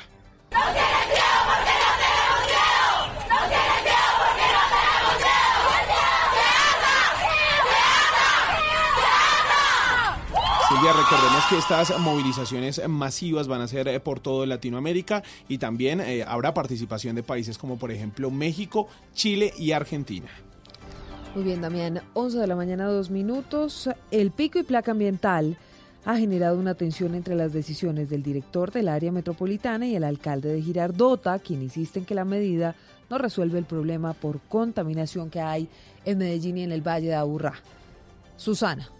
El alcalde del municipio de Girardota, Diego Agudelo, expresó abiertamente su inconformidad con la medida de pico y placa ambiental de 24 horas y fue enfático en que no respalda al área metropolitana en esta decisión. En un tenso cruce de opiniones, Giraldo también manifestó que el pico y placa no funciona y que lo que se deben intervenir son las industrias. No podemos continuar con esta situación y la solución no es el pico y placa. Ya quedó demostrado que no es. Tenemos que meternos todos en esto, todos, incluyendo los empresarios. Por favor, sacrifiquen parte de sus utilidades, sacrifiquen parte de su productividad por la salud de todos. ¿Para qué van a tener cosas y no van a tener a quién vendérselas? En respuesta, el director del área metropolitana le recordó a Gudelo que esta nueva medida de pico y placa se votó por los 10 alcaldes de los municipios del área metropolitana y que el 82% de los contaminantes sí provienen de fuentes móviles. Más noticias a esta hora porque en Santander están pidiendo que se habilite el teleférico del Parque Nacional de Chicamocha para que se puedan movilizar los viajeros que quedaron atrapados tras el cierre de la vía Bucaramanga-Bogotá, Julián. Nuevamente empezó la crisis vial en Santander por cuenta del cierre de la vía de esta madrugada entre Bucaramanga y San Gil tras el desbordamiento de una quebrada en el sector de Curos. Pasajeros que estaban esperando la reapertura de la vía a las 6 de la mañana quedaron varados en plena carretera y piden a la gobernación de Santander que habiliten el teleférico del Parque Nacional del Chicamocha para movilizarse. ¿Cuál es la tarifa normal? 30 mil, un solo trayecto para adulto de 18 mil, un trayecto para niño. Antes de Panache, el error de 7-8 kilómetros de carros amontonados. Y no han dicho nada, no hay convenio para pasar más económico, nada. La gobernación de Santander aún no ha informado si habilitarán o no el teleférico. Sin embargo, aseguraron que hacia el mediodía podría reabrirse la vía, eso si las condiciones climáticas lo permiten. En Noticias del Mundo, aumentan las cifras de coronavirus. A esta hora se reportan más de 106 mil casos de personas contagiadas y más de 3.600 muertes. Todo esto, Damián, por cuenta de la enfermedad que es conocida como el COVID-19 también. Silvia, y hablamos de que en América Latina el coronavirus ya deja contagios en Colombia, Ecuador, México, Brasil, Argentina, República Dominicana, Chile, Perú, Costa Rica y Paraguay. Pero las cifras más recientes dan cuenta de que el coronavirus ya se propagó en más de 106 mil personas y deja un total de 3.097 víctimas fatales por el mundo. En Italia, por ejemplo, las autoridades decidieron eh, poner en cuarentena a más de 16 millones de personas que habitan en el norte de ese país para contener la propagación del coronavirus mientras que en China ya son 10 muertos que dejó el derrumbe de un hotel que estaba siendo utilizado para albergar a pacientes con el COVID-19, mientras que en Estados Unidos ya se confirman por lo menos 21 casos positivos de coronavirus a bordo del crucero que permanece anclado a unos 80 kilómetros de la costa de San Francisco para evitar la propagación del virus. Falcao y el Galatasaray a esta hora van en busca de acercarse a la punta de la Superliga de Turquía. Además son varios los colombianos actuando hoy en las ligas de Europa, Cristian. Sí, Silvia, ya rodó la pelota en el compromiso correspondiente a la jornada 25 de la Superliga de Turquía entre el Sivaspor y el Galatasaray. Falcao es titular, recordemos que tiene 8 goles en 12 apariciones, el Estambul es el líder de la Superliga de este país con 52 puntos, el segundo es el Trabzonspor con 49 y el Galatasaray se acomoda tercero con 48. Más colombianos en acción, el Rosconti cayó en calidad de local frente al Rangers. Alfredo Morelos, inicialista, pero fue sustituido a los 89 minutos. Rangers es segundo con 67 puntos, mientras que en la Premier League el Chelsea propicia la goleada de la fecha. Le están pagando 4 al Everton. Carlo Ancelotti para la jornada 29 no contó con Jerry Mina, que hasta esta altura es uno de los emergentes. Más deportes más adelante con todos los detalles de lo que sucede con los colombianos. Noticias contra reloj en Blue Radio. 11 de, la mañana, 6 minutos. La noticia en desarrollo. Las autoridades de Moscú están advirtiendo que las personas que llegan a la capital de países afectados por el brote del coronavirus y no se autoaíslen en sus casas durante 14 días, tal y como lo establece un decreto oficial, podrían enfrentar penas de cárcel hasta de 5 años. Hablamos de la cifra. El ministro alemán de Sanidad recomendó cancelar todos los actos para los que se prevea una asistencia superior a las mil personas en vista de la situación por coronavirus en Alemania. Estamos atentos al jefe de Estado Mayor del Ejército italiano que dio positivo en las pruebas de detección del coronavirus. Detalles de todas estas noticias en blurradio.com y en Twitter en arroba blurradioco. Seguimos en sala de prensa. Blue, Blue Radio. A Volkswagen Gol y Voyage le pusimos lo único que les faltaba. Automático. En Blue Radio son las 11 de la mañana, 7 minutos. A los nuevos Volkswagen Gol y Volkswagen Voyage les pusimos lo único que les faltaba. Automático. Nuevos Volkswagen Gol y Volkswagen Voyage. Con caja automática secuencial de 6 velocidades, 110 caballos de fuerza, motor de 1.6 litros y más torque. La conectividad, la seguridad y la economía que ya conoces de Volkswagen Gol y Voyage en un nuevo modelo más cómodo de manejar. Ven por el tuyo a un concesionario y pásate a tu Volkswagen automático. Volkswagen. Vestida con hilos dorados y el color de sus espigas es el trigo de finos granos que brota de sus semillas. De las mejores cosechas podrás servir en tu mesa el pan más fresco y sabroso con harina de trigo Apolo. Alimento fortificado con calidad y rendimiento inigualable. Harina de trigo Apolo. Trabajamos pensando en usted. Esto es Sala de Prensa Blue. Muy bien, regresamos en Sala de Prensa Blue, Andreina, y de los derechos de las mujeres, de las tendencias en redes sociales, vamos a cambiar rápidamente y radicalmente de tema porque vamos a hablar de el COVID-19 y el coronavirus eh, en Emiratos Árabes Unidos, donde ya han sido confirmados más de ocho casos. Hay dos colombianos eh, que estuvieron allí justamente eh, en esa región. Es que cancelaron el, el tour de Emiratos Árabes. A propósito del, del, del, brote. Exacto. Mire, el Ministerio de Salud de Emiratos Árabes confirmó que un colombiano se encuentra entre los seis nuevos casos que dieron positivo tras ser practicadas las pruebas eh, del contagio del brote. El pronunciamiento no dice de quién se trata, pero pues obviamente prende las alarmas. Allá se encontraba eh, en esa ronda estaban los ciclistas Hernando Borges del equipo Astana, quien ya abandonó Emiratos Árabes, y Fernando Gaviria del equipo UAE que, de Emirates, que decidió quedarse para eh, cumplir con la cuarentena que estaba, digamos, proponiendo ese país. Bueno, los, los pedalistas han estado, eh, como usted bien lo dice, en confinamiento, no han podido entrenar, eh, pero bueno, esa es solo una de las caras de esta compleja emergencia sanitaria que tiene el mundo en vilo desde hace ya pues desde finales de diciembre. Ya unos cuantos mm, unos cuantos unas cuantas semanas.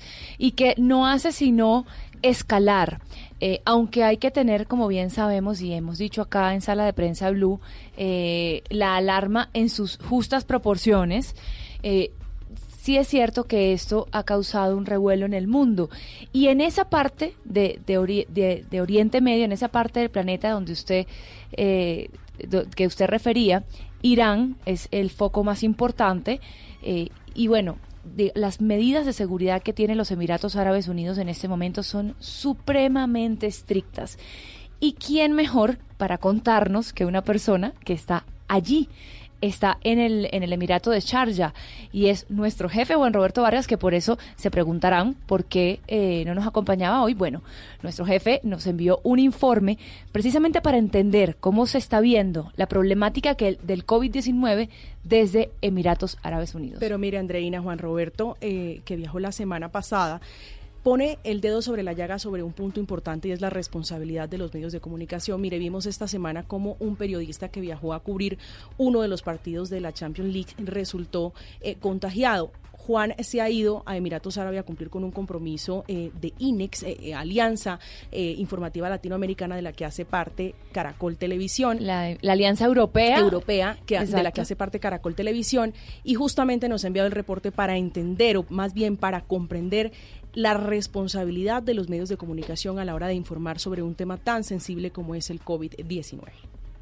Bueno, compañeras y oyentes de Sala de Prensa Blue en toda Colombia, pues eh, sí, muchas gracias por eh, darnos este cambio, este paso. Lo saludamos. Estamos en este momento en Charja. Charja es uno, es la capital de uno de los siete Emiratos Árabes Unidos. Estamos bien lejos de la casa pero eh, participando en un eh, foro muy interesante, el foro sobre comunicación estratégica y gobierno, un foro que es invitado por el Emirato de Charja y en el cual está como invitado especial INEX, que es la alianza informativa de Caracol Televisión en Europa y Oriente Medio, una muy importante oportunidad de conocer eh, ideas, estrategias y propuestas informativas de diferentes partes del mundo. Recordemos que INEX y la Alianza Informativa Latinoamericana pues eh, hacen parte de un grueso de canales de los que hace parte Caracol Televisión y Blue Radio, como ustedes lo han eh, escuchado y lo han visto muchas veces. Pero nos ha agarrado esta, e, este evento en medio de la paranoia del coronavirus. Y digo paranoia porque alguien dirá que, que mire, aquí muy cerca en el Emirato de Abu Dhabi, pues... Eh, eh, están en cuarentena todavía algunos de los ciclistas que participaban en el Tour de los Emiratos, incluyendo a nuestro ciclista Fernando Gaviria y todo lo que ustedes han oído sobre ese tema en los últimos días. Pero más allá de estos hechos en un país muy distinto, pero absolutamente fascinante, y, absolutamente precioso como es este Emiratos Árabes, pues nos hemos encontrado con varios colegas.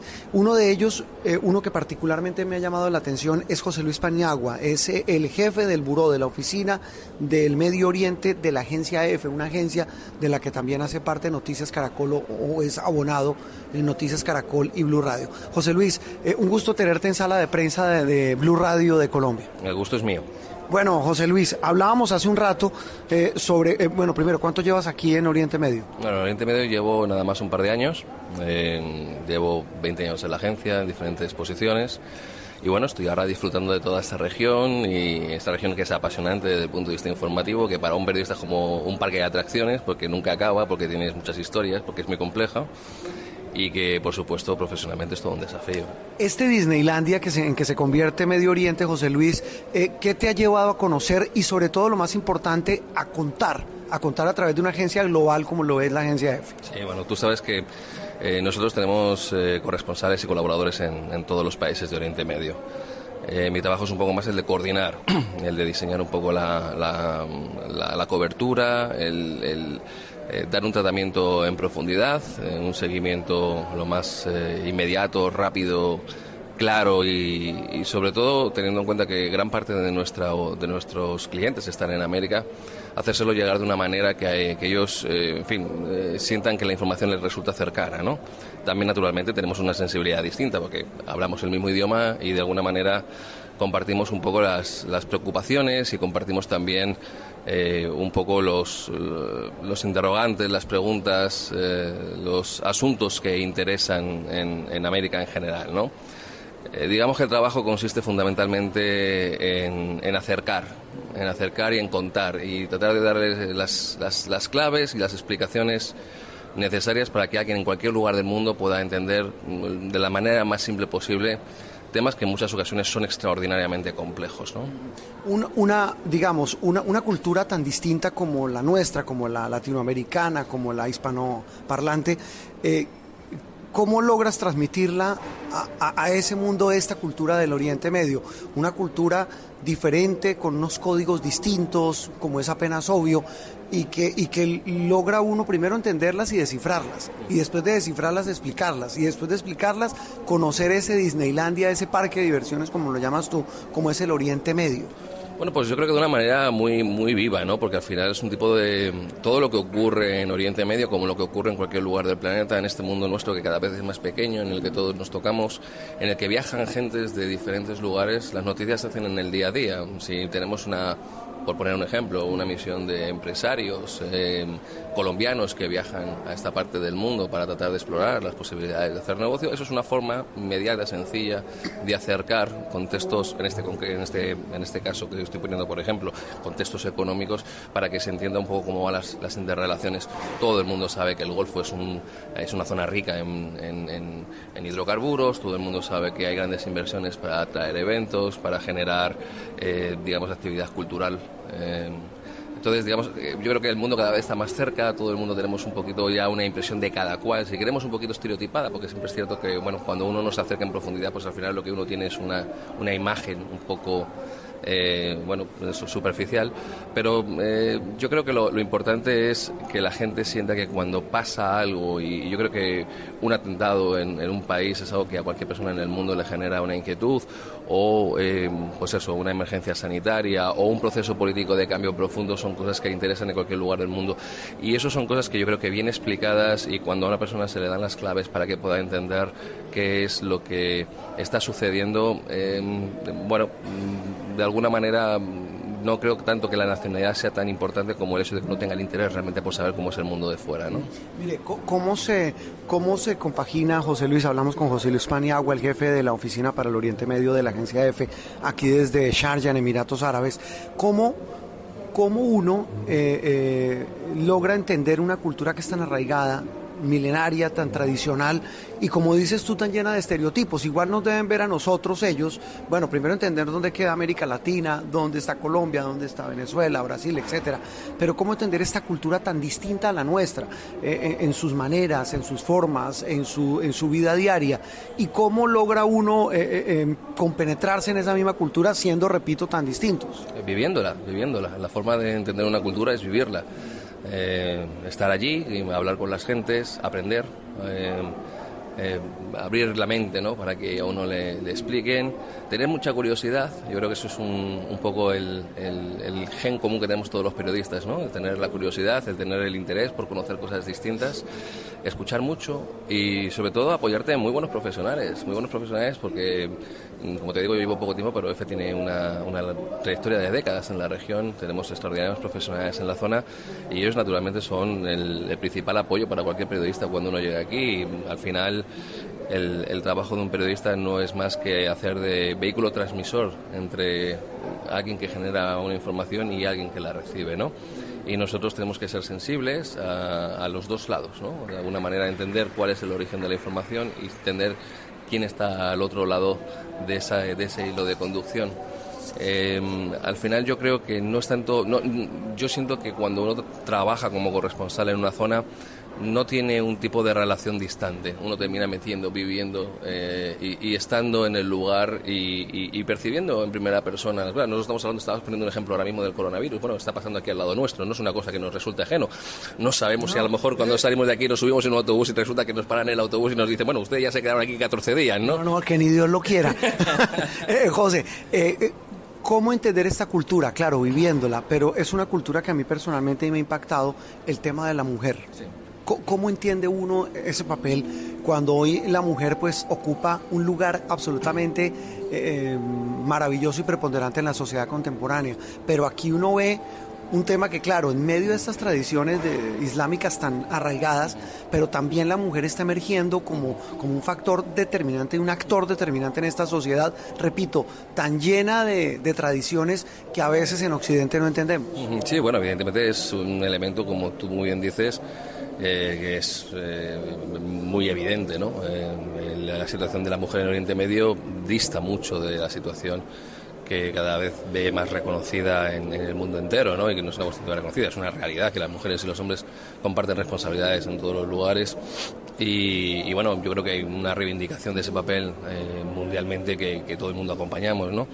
Evidentemente, Oriente Medio tiene una serie de particularidades. Eh, estamos todavía en regímenes políticos, muchos de ellos diseñados para otro momento, ¿no? Eh, con muchas oportunidades rige la ley, la ley islámica. Eh, en fin, culturalmente, probablemente, si quisiéramos hacer a lo mejor incluso elementos de referencia históricos, pues hay, hay desacompasamientos, ¿no? Entonces tenemos por una parte países que tienen una inversión en tecnologías extraordinarias y que por otra parte tienes ese contrapunto de, de una sociedad ultra conservadora en lo social y en lo religioso. Perdón. Entonces, eh, eh, es evidente que hay contrastes, es evidente que hay, que hay, que hay ruidos en, en este, en este eh, en esta eh, presentación que hacen ante el mundo, porque obviamente nosotros los comparamos con, nosotros mismos, ¿no? Entonces, em, yo no te diría, yo creo, yo quiero pensar que vamos a mejor, yo quiero pensar que, que en fin, que cada vez se va eh, garantizando más el derecho de las mujeres. Hay, hay pasos eh, que se van dando, de manera, eh, evidentemente. Probablemente mm, la mayor parte de nosotros pensamos que no son suficientes ¿no? y que habría que hacer mucho más ¿no? de, lo que, de lo que se hace. O sea que al final esto es como ver el vaso medio lleno, medio vacío ¿no? y, ver si es, es suficiente, es insuficiente o a dónde se llega o qué es lo que cabe esperar en según qué lugares. ¿no? Hasta hace muy poquito estos países eran prácticamente colonias eh, eh, británicas en, la mayor parte de los casos y eran simplemente pozos de petróleo, ¿no? Este es un país muy joven, 47, 48 años, Emiratos Árabes. Eh, José Luis, ¿cuál ha sido la historia más fascinante que ha cubierto aquí y que ha enviado a sus abonados en la agencia F? bueno, esta zona es realmente muy muy interesante porque es que no te, no te deja, no te deja ni un momento de respiro. Me, preguntas así, lo primero que me llega es ahora la reciente muerte de al-Baghdadi, ¿no? que, fuimos eh, un equipo de, de, consiguió llegar hasta el mismo lugar en que, bombardearon en que los, estadounidenses y, acabaron con al-Baghdadi. Fue una cobertura muy eh, muy intensa, ¿no? Eh, el seguimiento, la confirmación, las reacciones en la zona, el poder llegar al lugar, pues son zonas, obviamente es una zona en, conflicto, entonces son zonas muy, muy difíciles. Hay muchas historias muy bonitas. eh, eh, Isaac Martín estuvo recientemente también en Siria cubriendo el final del Estado Islámico. Eh, son historias mayores, son historias muy importantes para lo que para lo que ocurre en el mundo, son historias que siempre hacen grandes titulares, ¿no? Aquí también en la zona, bueno, pues tuvimos evidentemente el, el caso Khashoggi, que todo el mundo sabemos que fue un escándalo eh, mundial y bueno, son, son, como te digo, no, no acabas con una y entras en otra y siempre hay un montón de coberturas de muchísimo impacto que, que son en muchas ocasiones difíciles de, de cubrir porque eh, muchos de estos gobiernos no son transparentes, no tienen una cultura de medios, no tienen ningún tipo de sensibilidad a la hora de, de ser, eh, de ofrecer la información. Es complicado, es una situación, es un, son países muy difíciles desde el punto de vista de seguridad para estar sobre el terreno, desde el punto de vista de, de seguridad en cuanto a que efectivamente hay conflicto y, y- y en cuanto a que el periodista no está protegido. El periodista no es no es un sujeto de, de preocupación eh, por parte de, yo creo que cada vez menos en todo el mundo, ¿no? Nos pasa también en muchas zonas de Colombia. que no estamos, probablemente no se aprecia ya el trabajo de periodista como se apreciaba a lo mejor hace 20 años, ¿no? Y hombre, es, es una zona muy complicada, muy complicada, pero es apasionante. Al final la historia es que te- uno siente que, que está realmente en la primera línea de los grandes titulares que van a estar mañana, no en eh, el mundo de habla hispana, sino en el mundo de las noticias en el mundo entero, ¿no? En, en Japón, en Estados Unidos, en Alemania, en Colombia, en cualquier lugar. ¿no? Sí, y son noticias de verdad que pueden incluso que hacen historia, porque son noticias que parten eh, de, de toda esta historia. Eh, el tema de esa cobertura de la guerra, José Luis, eh, eh, es bien complejo. Una guerra además muy difícil, donde hay todo un juego geopolítico que ya sabemos bien complicado. ¿Cómo se cubre eso? Entonces dices, mire, es muy difícil porque aquí los periodistas no nos protegen como en otras partes, pero es que además el tema está de por medio esta lucha geopolítica tan compleja que ha habido por años en el Medio Oriente. Pues con muchísimo cuidado, porque evidentemente tenemos que preservar en primer lugar al profesional. No, no, no puedes exponer a los, a los profesionales en zonas donde uno no tiene, eh, no te voy a decir que garantizado, porque eso es imposible, pero que uno no puede trabajar con, con cierto margen de, seguridad razonable para que tú puedas estar, ¿no? Entonces, muchísimos, muchísimas zonas son inaccesibles, son inaccesibles eh, físicamente. Obviamente luego tienes tus fuentes, tienes tus, tus fuentes intermedias para, para poder llegar al origen de la información y eso, bueno, pues forma parte del, trabajo que tú vas haciendo durante muchos años a conseguir esa, esa red de, de información que te permite tener información buena, de mucha calidad y de, y de manera inmediata, ¿no? Entonces yo creo que el trabajo al final consiste en, en ser profesional, el, el entender cómo funcionan los lugares, el saber dónde está la información eh, y el saber dónde, cuándo y cómo conseguirla, ¿no? Ese es, pero eso es al final el trabajo que tenemos que hacer toda la vida todos, ese es el que nos enseñan toda la vida. Pues José Luis Paneagua, el jefe del Buró de Medio Oriente de la agencia EFE, aquí eh, en este foro en el que estamos en eh, Sharjah, en Emiratos Árabes. Gracias por estar en, en sala de prensa de Blue Radio. Un placer. Muy amable. Eh, seguimos aquí en esta cobertura especial. Seguiremos con más personajes y hablando, entre otras cosas, del coronavirus, del que mencionaba José Luis, porque aquí, pues, si bien hay paranoia más que paranoia, hay medidas extremas. Ah, tal vez una cosa final, José. Es un país o es una cultura, voy a decirlo, suena así tonto, pero donde la limpieza y la asepsia son fundamentales, ¿no? Bueno, es eh, en algunos países ponen muchísimo cuidado en este tipo de cosas, aquí particularmente. Aquí lo hacen, otros- aquí- En otros quizá no tanto, aquí no tanto, aquí digamos que la limpieza va por barrios. Entonces, eh, pero sí, yo creo que la cultura árabe en general es una cultura del, del cuidado, de la limpieza y de, y de la higiene, ¿no? Pero bueno, en fin, eh, todo esto es complicado y además no es lo mismo una capital que un lugar de, del interior, es, es siempre difícil, ¿no? Pero pues, yo creo que sí, que efectivamente hay una sensibilidad con relación a ese tipo de cosas. Sí, son siete Emiratos, estamos en uno de los más jóvenes y en uno de los más conservadores como es Sharjah. Estamos muy cerca de Dubái y de, y de, y de, y de Abu Dhabi, ¿no? Así es, así es. Es, es el más conservador probablemente de todos. Es una, una cultura bastante cercana a la saudí aquí. Claro, y es una cultura muy... eh, este es el epicentro cultural de los Emiratos, hay universidades, hay museos. Me impresionó la cantidad de mezquitas que hay, ¿no? Estamos en Tierra Santa prácticamente. No, pero en este sitio, en este Emirato es más, me dicen que más que en otros, ¿no? Sí, porque, bueno, a ver, eh, yo no estoy muy familiarizado con, con, con, con es la primera vez que estoy. Eh, me, me- las referencias que me han contado es que efectivamente es un, es un emirato eh, originalmente digamos que era el culturalmente más importante de todos, de todos los que forman los Emiratos Árabes Unidos y luego bueno pues la, explosión económica fue desplazando un poco el polo de crecimiento hacia fundamentalmente hacia hacia, hacia Dubái y, hacia Abu Dhabi que, es la capital ¿no? entonces pero sí culturalmente digamos que es, es el más eh, digamos tradicional más conservador de todos de todos los Emiratos no nos olvidemos que estamos al lado de Arabia Saudí, que es el reino ultraconservador, la Tierra Santa y el y la lectura bueno pues wahabista del Islam que es una, una lectura pues bastante bastante ultraconservadora no José Luis ahora sí gracias. El placer ha sido un placer conversar con vosotros. Seguimos aquí en sala de prensa Blue desde Emiratos Árabes desde Sharjah.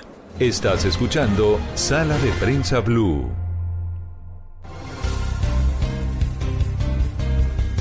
Continuamos en sala de prensa Blue hoy domingo y vamos a hablar un poco del panorama de las elecciones en los Estados Unidos que esta semana tuvo, eh, digamos, una, un cambio.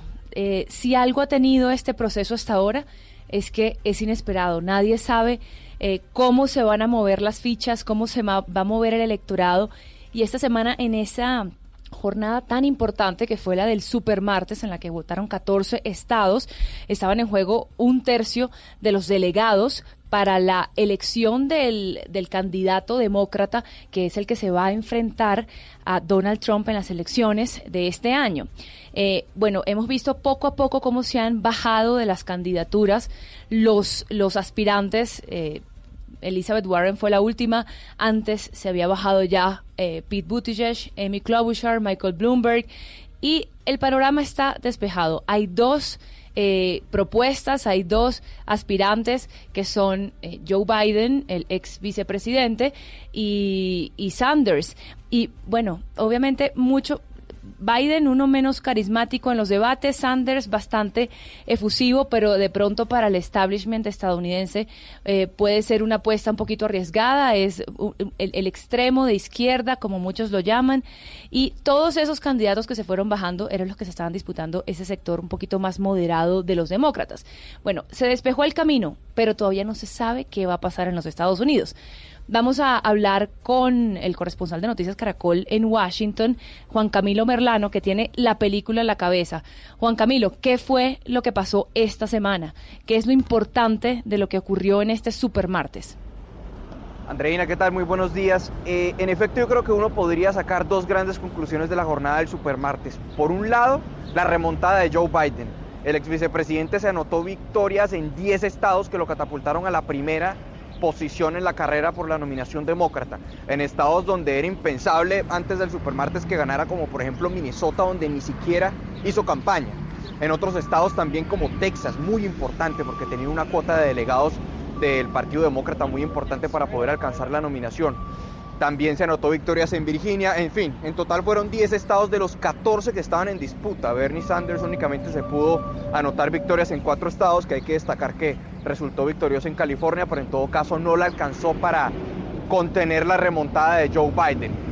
Hay que decirlo, Andreina, ahora, o más bien uno podría considerar que teniendo en cuenta el resultado abultado de Biden, esto fue una consecuencia natural de las dos adhesiones que tuvo en las, en las horas previas al supermartes el exalcalde de South Bend, Indiana, Pete Buttigieg, y la senadora Amy Klobuchar, que cerraron filas en torno a él y prácticamente le dieron ese empujón necesario para desplazar a esa izquierda progresista que está representada por el senador Bernie Sanders y que genera, como tú bien indicas, tanto escepticismo al interior de, del establecimiento no solo corporativo, sino también el establecimiento demócrata en los Estados Unidos. Pero no, no, no es... Ajá, perdón, sigue.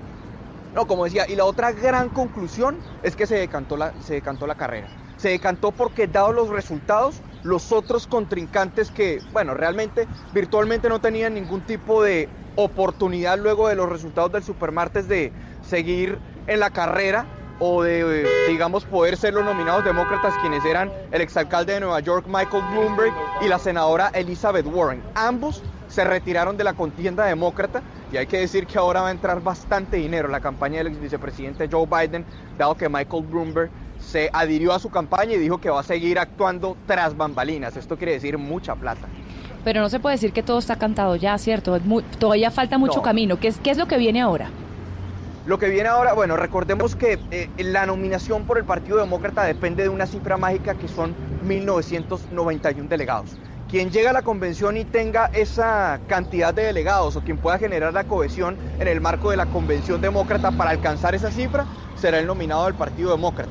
En estos momentos quien va liderando es Joe Biden, quien tiene 615 delegados, Bernie Sanders le sigue aproximadamente con 539 delegados, si no estoy mal, pero en todo caso ambos están un poco lejos de esa cifra de esa cifra de 1991. Lo que sigue es mañana día, eh, perdón, este martes va a ser una nueva jornada de primarias en seis estados. Nuevamente se van, digamos, esta, esta vez iba a estar totalmente concentrado entre Joe Biden y Bernie Sanders en el tarjetón y habrá que ver porque también hay otras jornadas de primarias muy importantes. Sigue el estado de Florida posteriormente, que es una plaza también apetecida para los demócratas, donde se prevé que Joe Biden podría resultar ampliamente victorioso teniendo en cuenta las posturas de Bernie Sanders hacia, hacia Cuba, que le han representado varias críticas, no solamente de la sociedad civil, sino también del el establecimiento demócrata en Florida, que obviamente tiene una postura hacia el régimen de, hacia lo que ha sido el castrismo en Cuba bastante adversa a lo que es la, de, la del senador Bernie Sanders. Pero todavía queda bastante, todavía queda bastante la fecha concreta en la que se sabría el nominado del Partido Demócrata, eso sería en la convención a mediados del mes de julio de este año. Juan Camilo, el último debate eh, demócrata estuvo marcado justamente por varios interrogantes y es quién es el, el, hombre, el gallo para enfrentar a Donald Trump y cuál sería el perfil o más bien las propuestas. A estas alturas uno puede decir entre Biden y, y Sanders cuál de los dos podría ser el más fuerte para derrotar al actual presidente de los Estados Unidos. María mira, yo creo que hay una particularidad, si uno ve los resultados, uno pensaría por un lado, que en el Partido Demócrata lo que representa el centro y la derecha del Partido Demócrata tiene mayor respaldo que lo que es la izquierda en el interior del Partido Demócrata, porque uno diría que la izquierda prácticamente ya consiguió su techo. Es decir, está capitalizada por Bernie Sanders y ya hemos visto los resultados de Bernie Sanders y los resultados contundentes que tenía antes de que todo el centro y toda la derecha del Partido Demócrata se reuniera o más bien se, se cohesionara en torno a Joe Biden. Entonces, el centro y la derecha, lo que depende ahora de la nominación de Joe Biden es que él pueda mantener esa unidad entre esos dos sectores del Partido Demócrata. Y pues digamos que si, si, si, si, puede conseguir la nominación ya vendrá la otra discusión posteriormente de si podrá seducir a esos votantes de la izquierda progresista que respaldan hoy a Bernie Sanders. Pero yo creo, yo creo, viendo las cifras y los resultados, que si Joe Biden logra mantener la unidad, podrá salir adelante con la nominación. Juan Camilo, pero algo que resulta paradójico es que de estos dos señores, ambos blancos mayores de 70 años, en una campaña que comenzó siendo bastante multiétnica, racial, religiosa y de todo tipo, y, de hecho había hasta un homosexual. Bueno, terminaron los dos candidatos que son, digamos, los más, eh, los que más se más se parecen al establishment estadounidense. Sin embargo, llega Bernie Sanders con unas propuestas que están siendo muy atractivas para los jóvenes, siendo él el señor pues eh, el, personaje que tiene mayor edad, no, no sé exactamente qué edad tiene Bernie Sanders, pero pues es un señor mayor. ¿Cómo es que él logra recoger esta, esta afinidad de los jóvenes? ¿Con qué, con qué discurso? ¿Brindando qué? Es, es muy curioso en efecto son 77 años los que tiene Bernie Sanders, Joe Biden tiene 78 y es muy curioso porque uno diría que sí, en efecto en las manifestaciones públicas de Sanders se ve un respaldo de las juventudes, dado a sus ideas progresistas, pero realmente si uno revisa las cifras de lo que fue el supermartes, aquí los, los, medios en Estados Unidos utilizan un mecanismo que se llama la Sexy Poll, que es que ellos, ellos hacen unas mediciones de quiénes fueron a participar a las urnas, a las votaciones. Y se ve que la cifra de jóvenes votando por Bernie Sanders, de la cifra de participación de jóvenes, roza el 20%, entre 15 y 20%. Entonces, el gran reto para, Bernie Sanders el día de hoy es poder realmente que los jóvenes salgan a votar, que pasen de la, del discurso a la acción. Eso es uno de los grandes retos que Bernie Sanders está, digamos, poniendo a sí mismo el día de hoy de lo que viene, de lo que viene en el marco de la carrera por la nominación demócrata. Pero digamos que las propuestas de él eh, por lo menos a nivel de, opinión o de movilización en redes sociales, han generado eh, atracción hacia los jóvenes porque plantea Por un lado, la condonación de todos los créditos estudiantiles, es decir, todo el joven que tenga un crédito estudiantil, el Estado se lo va a pagar y no va a tener que pagar absolutamente nada. Prácticamente es como una especie de amnistía para todos aquellos que están, digamos, asfixiados por esos créditos de, educativos. Lo otro es que plantea acabar con todos los sistemas de, seguridad, de seguridad no, de, de salud privada, es decir, todo proveedor de salud privada se acabaría y solamente habría un solo programa de salud manejado por el Estado. Sería prácticamente aumentar, pues le critican mucho que sería esto aumentar el, brazo burocrático del Estado, sería generar un, un, dirigismo estatal en materia de salud que podría representarle un costo fiscal enorme a la nación.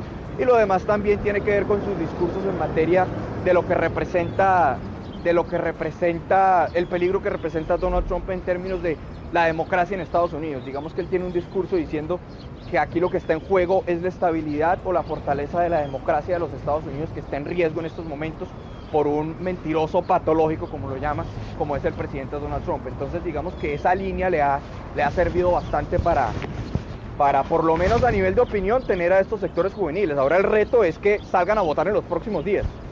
Bueno, Juan Camilo, tenemos todavía bastante tiempo para seguir conversando con usted semana tras semana sobre estas elecciones que se han convertido prácticamente en un reality. 16 de julio en Milwaukee, en el, estado de Wisconsin, se va a realizar esta convención del partido donde finalmente va a salir el candidato demócrata. Lo dejamos para que siga caminando las calles de Washington porque vemos que está por allí en plena, en plena urbe, sentimos los sonidos de la ciudad y que siga disfrutando de su domingo. Juan Camilo, muchas gracias. Gracias.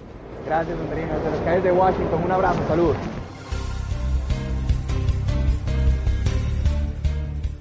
Esto es Sala de Prensa Blue. Respetar tus derechos. Respetar tu vida. Respetar tu voz. Respetar tu libertad. Respetar tus creencias Respetar tus gustos. Respetar tus preferencias. Respetar tus decisiones. Respetar tus ideas. Eso es celebrar tu día. Feliz Día Internacional de la Mujer, hoy y todos los días. Blue Radio, la nueva alternativa.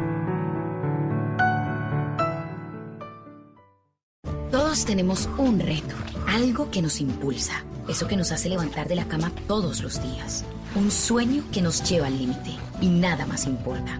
No importa el dolor, ni la frustración, no importa el tiempo. Un reto que es a la vez nuestro combustible y nuestra obsesión. Porque nada se consigue de la noche a la mañana. Este es mi reto. ¿Cuál es el tuyo? Pasta Sonia, sabor y energía que te hacen mejor. Trabajamos pensando en usted.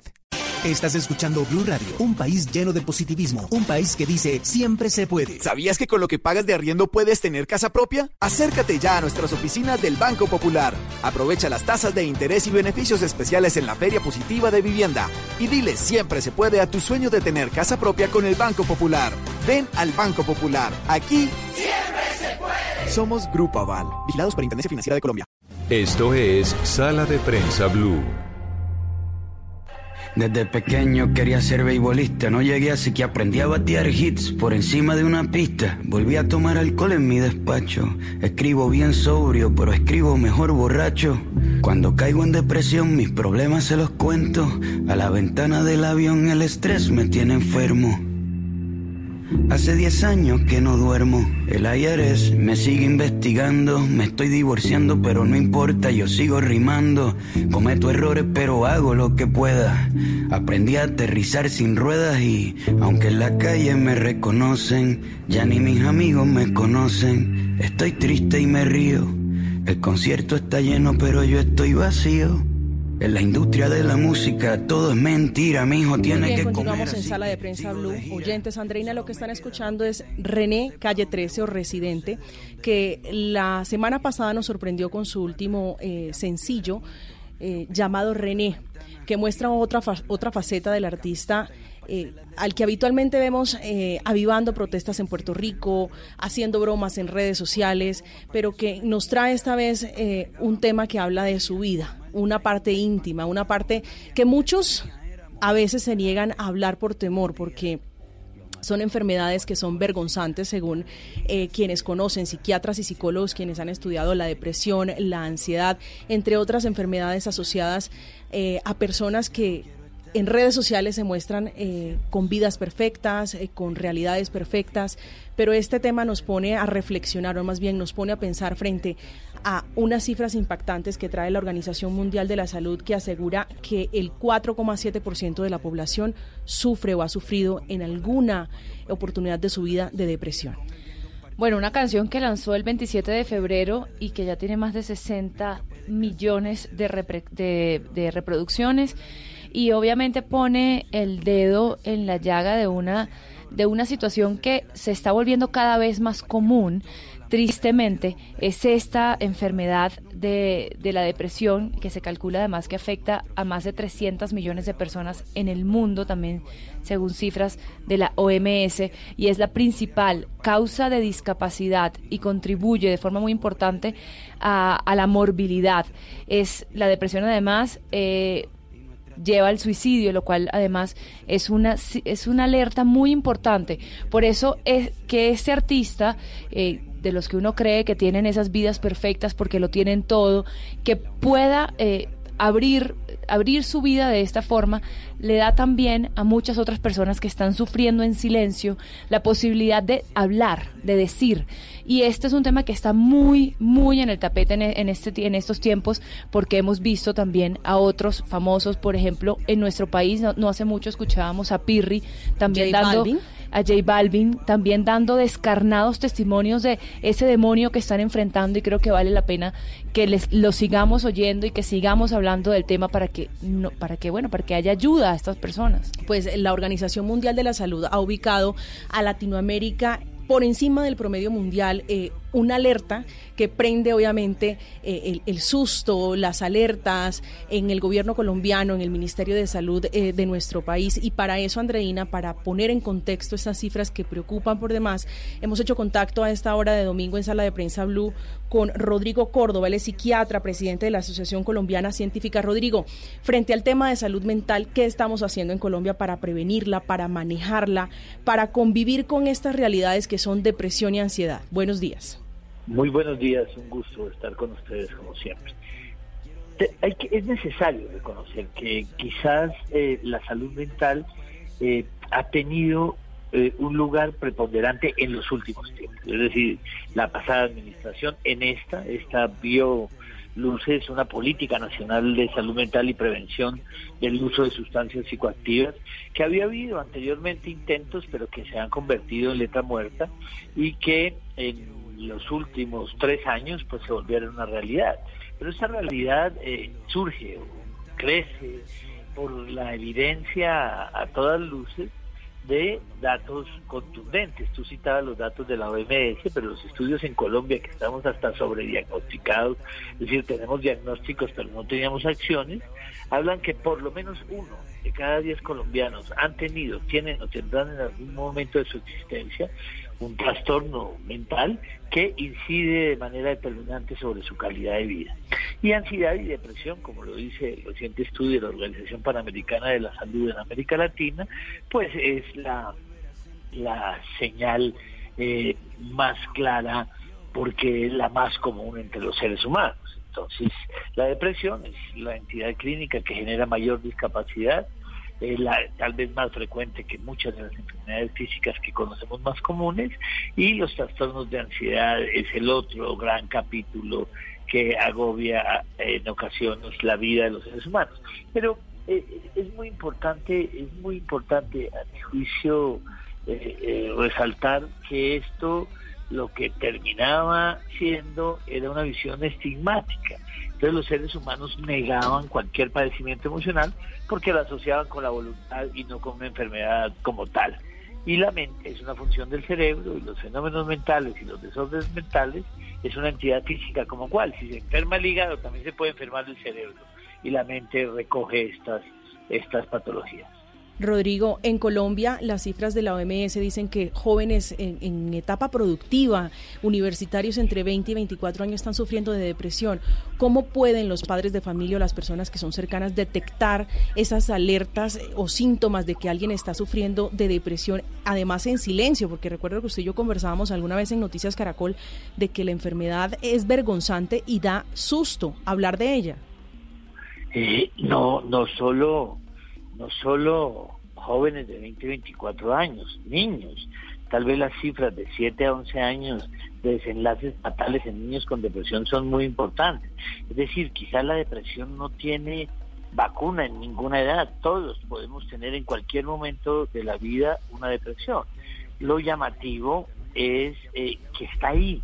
Muchas veces las familias las tienen ahí, los amigos, las parejas, y no lo ven hay como tres señales grandes para identificar no solo la depresión, sino los fenómenos mentales. Uno, que hay un cambio en el funcionamiento previo. La persona que tenía una actividad, un funcionamiento eh, cotidiano particular y empieza a tener un cambio en el funcionamiento previo. La depresión eh, tiene unos síntomas que se mantienen en el tiempo. Tristeza, pérdida del gusto por las cosas de la vida, duermen mal, empiezan a comer mal y pierden peso, hay rechazo por la pareja, dificultades para concentrarse, ideas pesimistas o relacionadas con la muerte, por eso el riesgo de suicidio, y esto influye sobre mi funcionamiento cotidiano, es decir, la calidad de vida, mi vida de pareja, mi vida académica, mi vida laboral, termina perturbando. Doctor Córdoba, eh, a raíz de la canción de Calle 13, hemos conocido casos anteriores como J Balvin y otros, otros artistas en Colombia y en el mundo. La forma en la que llevan sus vidas, el no dormir, presentaciones extenuantes, todo esto, ¿puede eh, producir o propiciar estas enfermedades? Eh, a ver, lo, lo, primero es que, digamos, no hay nadie que esté vacunado a eso porque quizás es un poco las deformaciones nuestras. Entonces, como es exitoso, como está muy rodeado, como tiene posibilidades quizás de darse ciertos lujos o placeres, pues eso lo vacunaría. Y no hay vacuna para esto. O sea que eh, el artista, el hombre del promedio de la vida, puede tener depresión, o la señora, que aún es más común en las mujeres que no son. Pero lo, lo que viene siendo es que hay estudios que intentan relacionar la creatividad con los síntomas afectivos, que antes no se visibilizaban, pero seguramente si nosotros vemos cuántos de los tangos, cuántos de los boleros, cuántas de las de los ritmos musicales, por ejemplo, expresan situaciones de dolor o de melancolía o de depresión, que quizás no la leíamos entre líneas, pero todos nos sentíamos identificados porque retrataba algún momento de nuestra existencia. Y hoy en día visibilizarlo, pues no le quita nada más, sino lo hace más, más ser humano. Y el intento de relación, pues ha mostrado cierta creatividad en quienes tienen, eh, aún en los líderes, no solo los artistas, sino en los líderes algunos dicen que muchos de los líderes tienen psicopatologías claramente definidas y hay gran cantidad de textos que lo intentan explicar así. ¿La depresión es química? O sea, ¿o es una, un tema más bien eh, social, de, de circunstancia de vida? ¿O hay una conjunción de ambas cosas? No tenemos una respuesta concreta. Creemos es que es una ecuación difícil, es decir, es una causa multisistémica. Hay causas biológicas básicas, es decir, hay unos determinantes genéticos, hay unos correlatos biológicos, lo que pasa en el cerebro, las características de personalidad y los fenómenos del entorno. Es decir, si yo tengo poco riesgo, pero mi vida es muy difícil, en todo modo puedo hacer una depresión. Pero tengo muy alto riesgo, pero mi vida es mucho más amable, pues seguramente no haría un episodio de depresión. ¿Hay tratamientos, hay tratamientos eficaces para la depresión? Los tratamientos para la depresión son altamente eficaces, las moléculas antidepresivas, lo que existe es quizás una mala idea del uso de los psicofármacos. Hoy en día son mucho más seguros, mucho más sencillos de usar y es un medicamento como cualquier otro, como el que usamos para hipertensión, para diabetes y por tiempos limitados y genera una respuesta muy favorable. Pero los medicamentos no solucionan por sí solo la vida de nadie, sino se requiere pues una asociación con un proceso psicoterapéutico, es decir, experiencias emocionales correctivas de cada uno de los individuos, pues es, digamos, la alianza o el, las alternativas o la fusión terapéutica que nosotros usamos para ayudarle a las personas que tienen depresión. Doctor eh, Rodrigo Córdoba, psiquiatra y presidente de la Asociación Colombiana Científica, usted nos entregaba unas cifras alarmantes, entre otras, que habían sido ya reveladas por medicina legal y es niños de 10, 13 años de edad. ¿Cómo puede uno entender la depresión en estos niños? ¿Qué los lleva a estar en este estado? Y si tiene que ver algo las redes sociales también. Sí. Yo digamos que no tenemos, estamos estudiando sobre eso, porque si, usted, bueno, la depresión, como lo decía, es multisistémica, es multicausal. Lo que pasa es que antes creían que los niños, hasta que adquirían uso de razón, tenían fenómenos emocionales. Y nosotros vemos que un niño desde que nace interactúa con el entorno, tiene situaciones emocionales. Pero eh, aquí hemos encontrado quizás desenlaces dramáticos, como son los suicidios asociados a niños menores. Y si uno se pone a ver qué ha cambiado en los niños en los últimos 10 años, es quizás ese contacto poco regulado, poco supervisado de el contacto con las redes y toda esta información a través de, de, de las vías del computador y los teléfonos que terminan siendo el manejo del tiempo libre de los niños y a veces promovidos y poco supervisados por los padres. Y creemos que allí podría estar una de las razones que lo producen. Doctor Córdoba, ¿hace falta educación en inteligencia emocional en Colombia? Yo creo que hace falta educación. Quizás inteligencia emocional es un proceso posterior, pero la educación como tal. Y si me lo preguntas en lo particular, hace falta educación, por eso les agradezco mucho esta llamada, porque la educación a través de los medios ayuda a disminuir el estigma de la enfermedad mental. Cualquier persona que nos esté oyendo podrá entender que esto no le pasa por la voluntad o porque le hicieron un rezo, que le hicieron un hechizo, porque la vecina le tiene celos, sino porque es una enfermedad tal y cual y que debe buscar al médico para que le ayude. ¿Cuándo debe uno ir a un psiquiatra o un psicólogo? Entre otras cosas, porque eh, cuando, cuando alguien dice voy a un psiquiatra, le dicen lo primero que le dicen, usted está loco. Precisamente eh, cuando esas manifestaciones emocionales, mentales, se hacen persistentes, duraderas, disfuncionales, es necesario buscar ayuda. No digamos, pues claro, porque hay depresión, trastornos de ansiedad, síntomas obsesivos, aún cuadros mayores. Pero si esto está alterando el funcionamiento de calidad de vida, es importante eh, buscar ayuda cuanto antes. Por último, ¿qué hacer cuando alguien cercano está manifestando esas ideas preocupantes que de pronto no le encuentro sentido a la vida, eh, no sé cuál es mi valor. O sea, ¿qué, ¿qué es lo que debe hacer uno? Si es de pronto un hermano, un amigo, ¿cómo debe actuar esa persona en el acompañamiento del que está deprimido? Claro, muchas veces hay un fenómeno nosomnósico, es decir, la persona no acepta la enfermedad. Lo importante es hacerle una sumatoria de los síntomas. Si uno le dice, mire, usted no era así y está así, hace días no duerme bien, mire estas ojeras, anda peso, anda triste, no disfruta, la vida le ha perdido color, olor, sabor, eh, no se puede concentrar, está teniendo problemas en el trabajo, tiene dificultades con su pareja. Esa suma es lo que es una enfermedad mental y hay personas como están entrenadas para tratar el corazón, los riñones, los pulmones, también los fenómenos del cerebro y esos son los psiquiatras y busque ayuda. Pues doctor Córdoba, inmensamente agradecidos por, Con por qué su gusto para servirles. Muchísimas gracias. Es el doctor Rodrigo Córdoba, especialista, psiquiatra y conocedor, amplio conocedor de este problema silencioso, de este infierno silencioso que es la depresión y la ansiedad. Don Miguel Garzón, bienvenido. Buenos días. ¿De qué vamos a hablar el domingo? Vamos a hablar, usted sabe, me imagino, sabe quién es James Bond. Sí, señor. Y ha escuchado del coronavirus. Sí, señor. Usted supo que la, el estreno de la próxima película de James Bond, No Time to Die, se aplazó hasta noviembre por culpa del coronavirus. Bueno, el coronavirus ha aplazado eh, eventos Varias, deportivos y varias películas. y varias películas, eh, porque entre otras cosas lo que se ha generado también es pánico colectivo, ¿no? Pero el miedo ahí es que agarren y la pirateen, ¿no?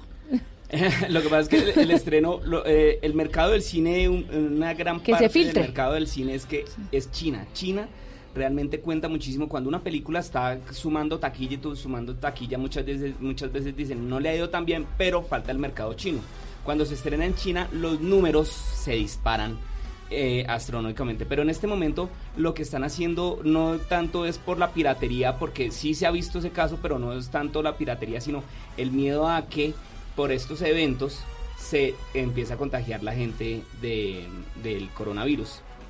¿Qué es lo que pasa? Los eh, productores, tanto Daniel Craig como las actrices, las nuevas chicas Bond y todo, tendrían que asistir a la China para hacer su premier, a la alfombra roja y toda la cosa como ya hemos visto. Obviamente si asisten a eso sería un riesgo para los actores y lo que menos quieren las productoras es que pues los actores se les enfermen. El impacto económico No, y les toca dejarlos allá en cuarentena. Y los- no se pueden devolver, seguir con sus... No, les toca Además dejar. que eh, la mayoría de estos actores tienen un, un- un proyecto tras otro, entonces terminan una película y ya están con la otra. y con ¿Cuándo la otra, arrancaba el no rodaje? pueden, no pueden parar. No, la película ya está casi terminada. Entonces esa película se iba a estrenar ahorita el próximo mes, en abril, y la aplazaron hasta noviembre, imagínense, casi cinco meses. Ya se habla del impacto en el bolsillo del coronavirus. Lo que pasa es que, claro, económicamente, según eh, los la, banca asiática, se, se podrían perder 300 mil millones de dólares, no solamente en la industria cinematográfica, sino en la economía global. Imagínense qué tajada eso le puede eh, tocar a la industria cinematográfica.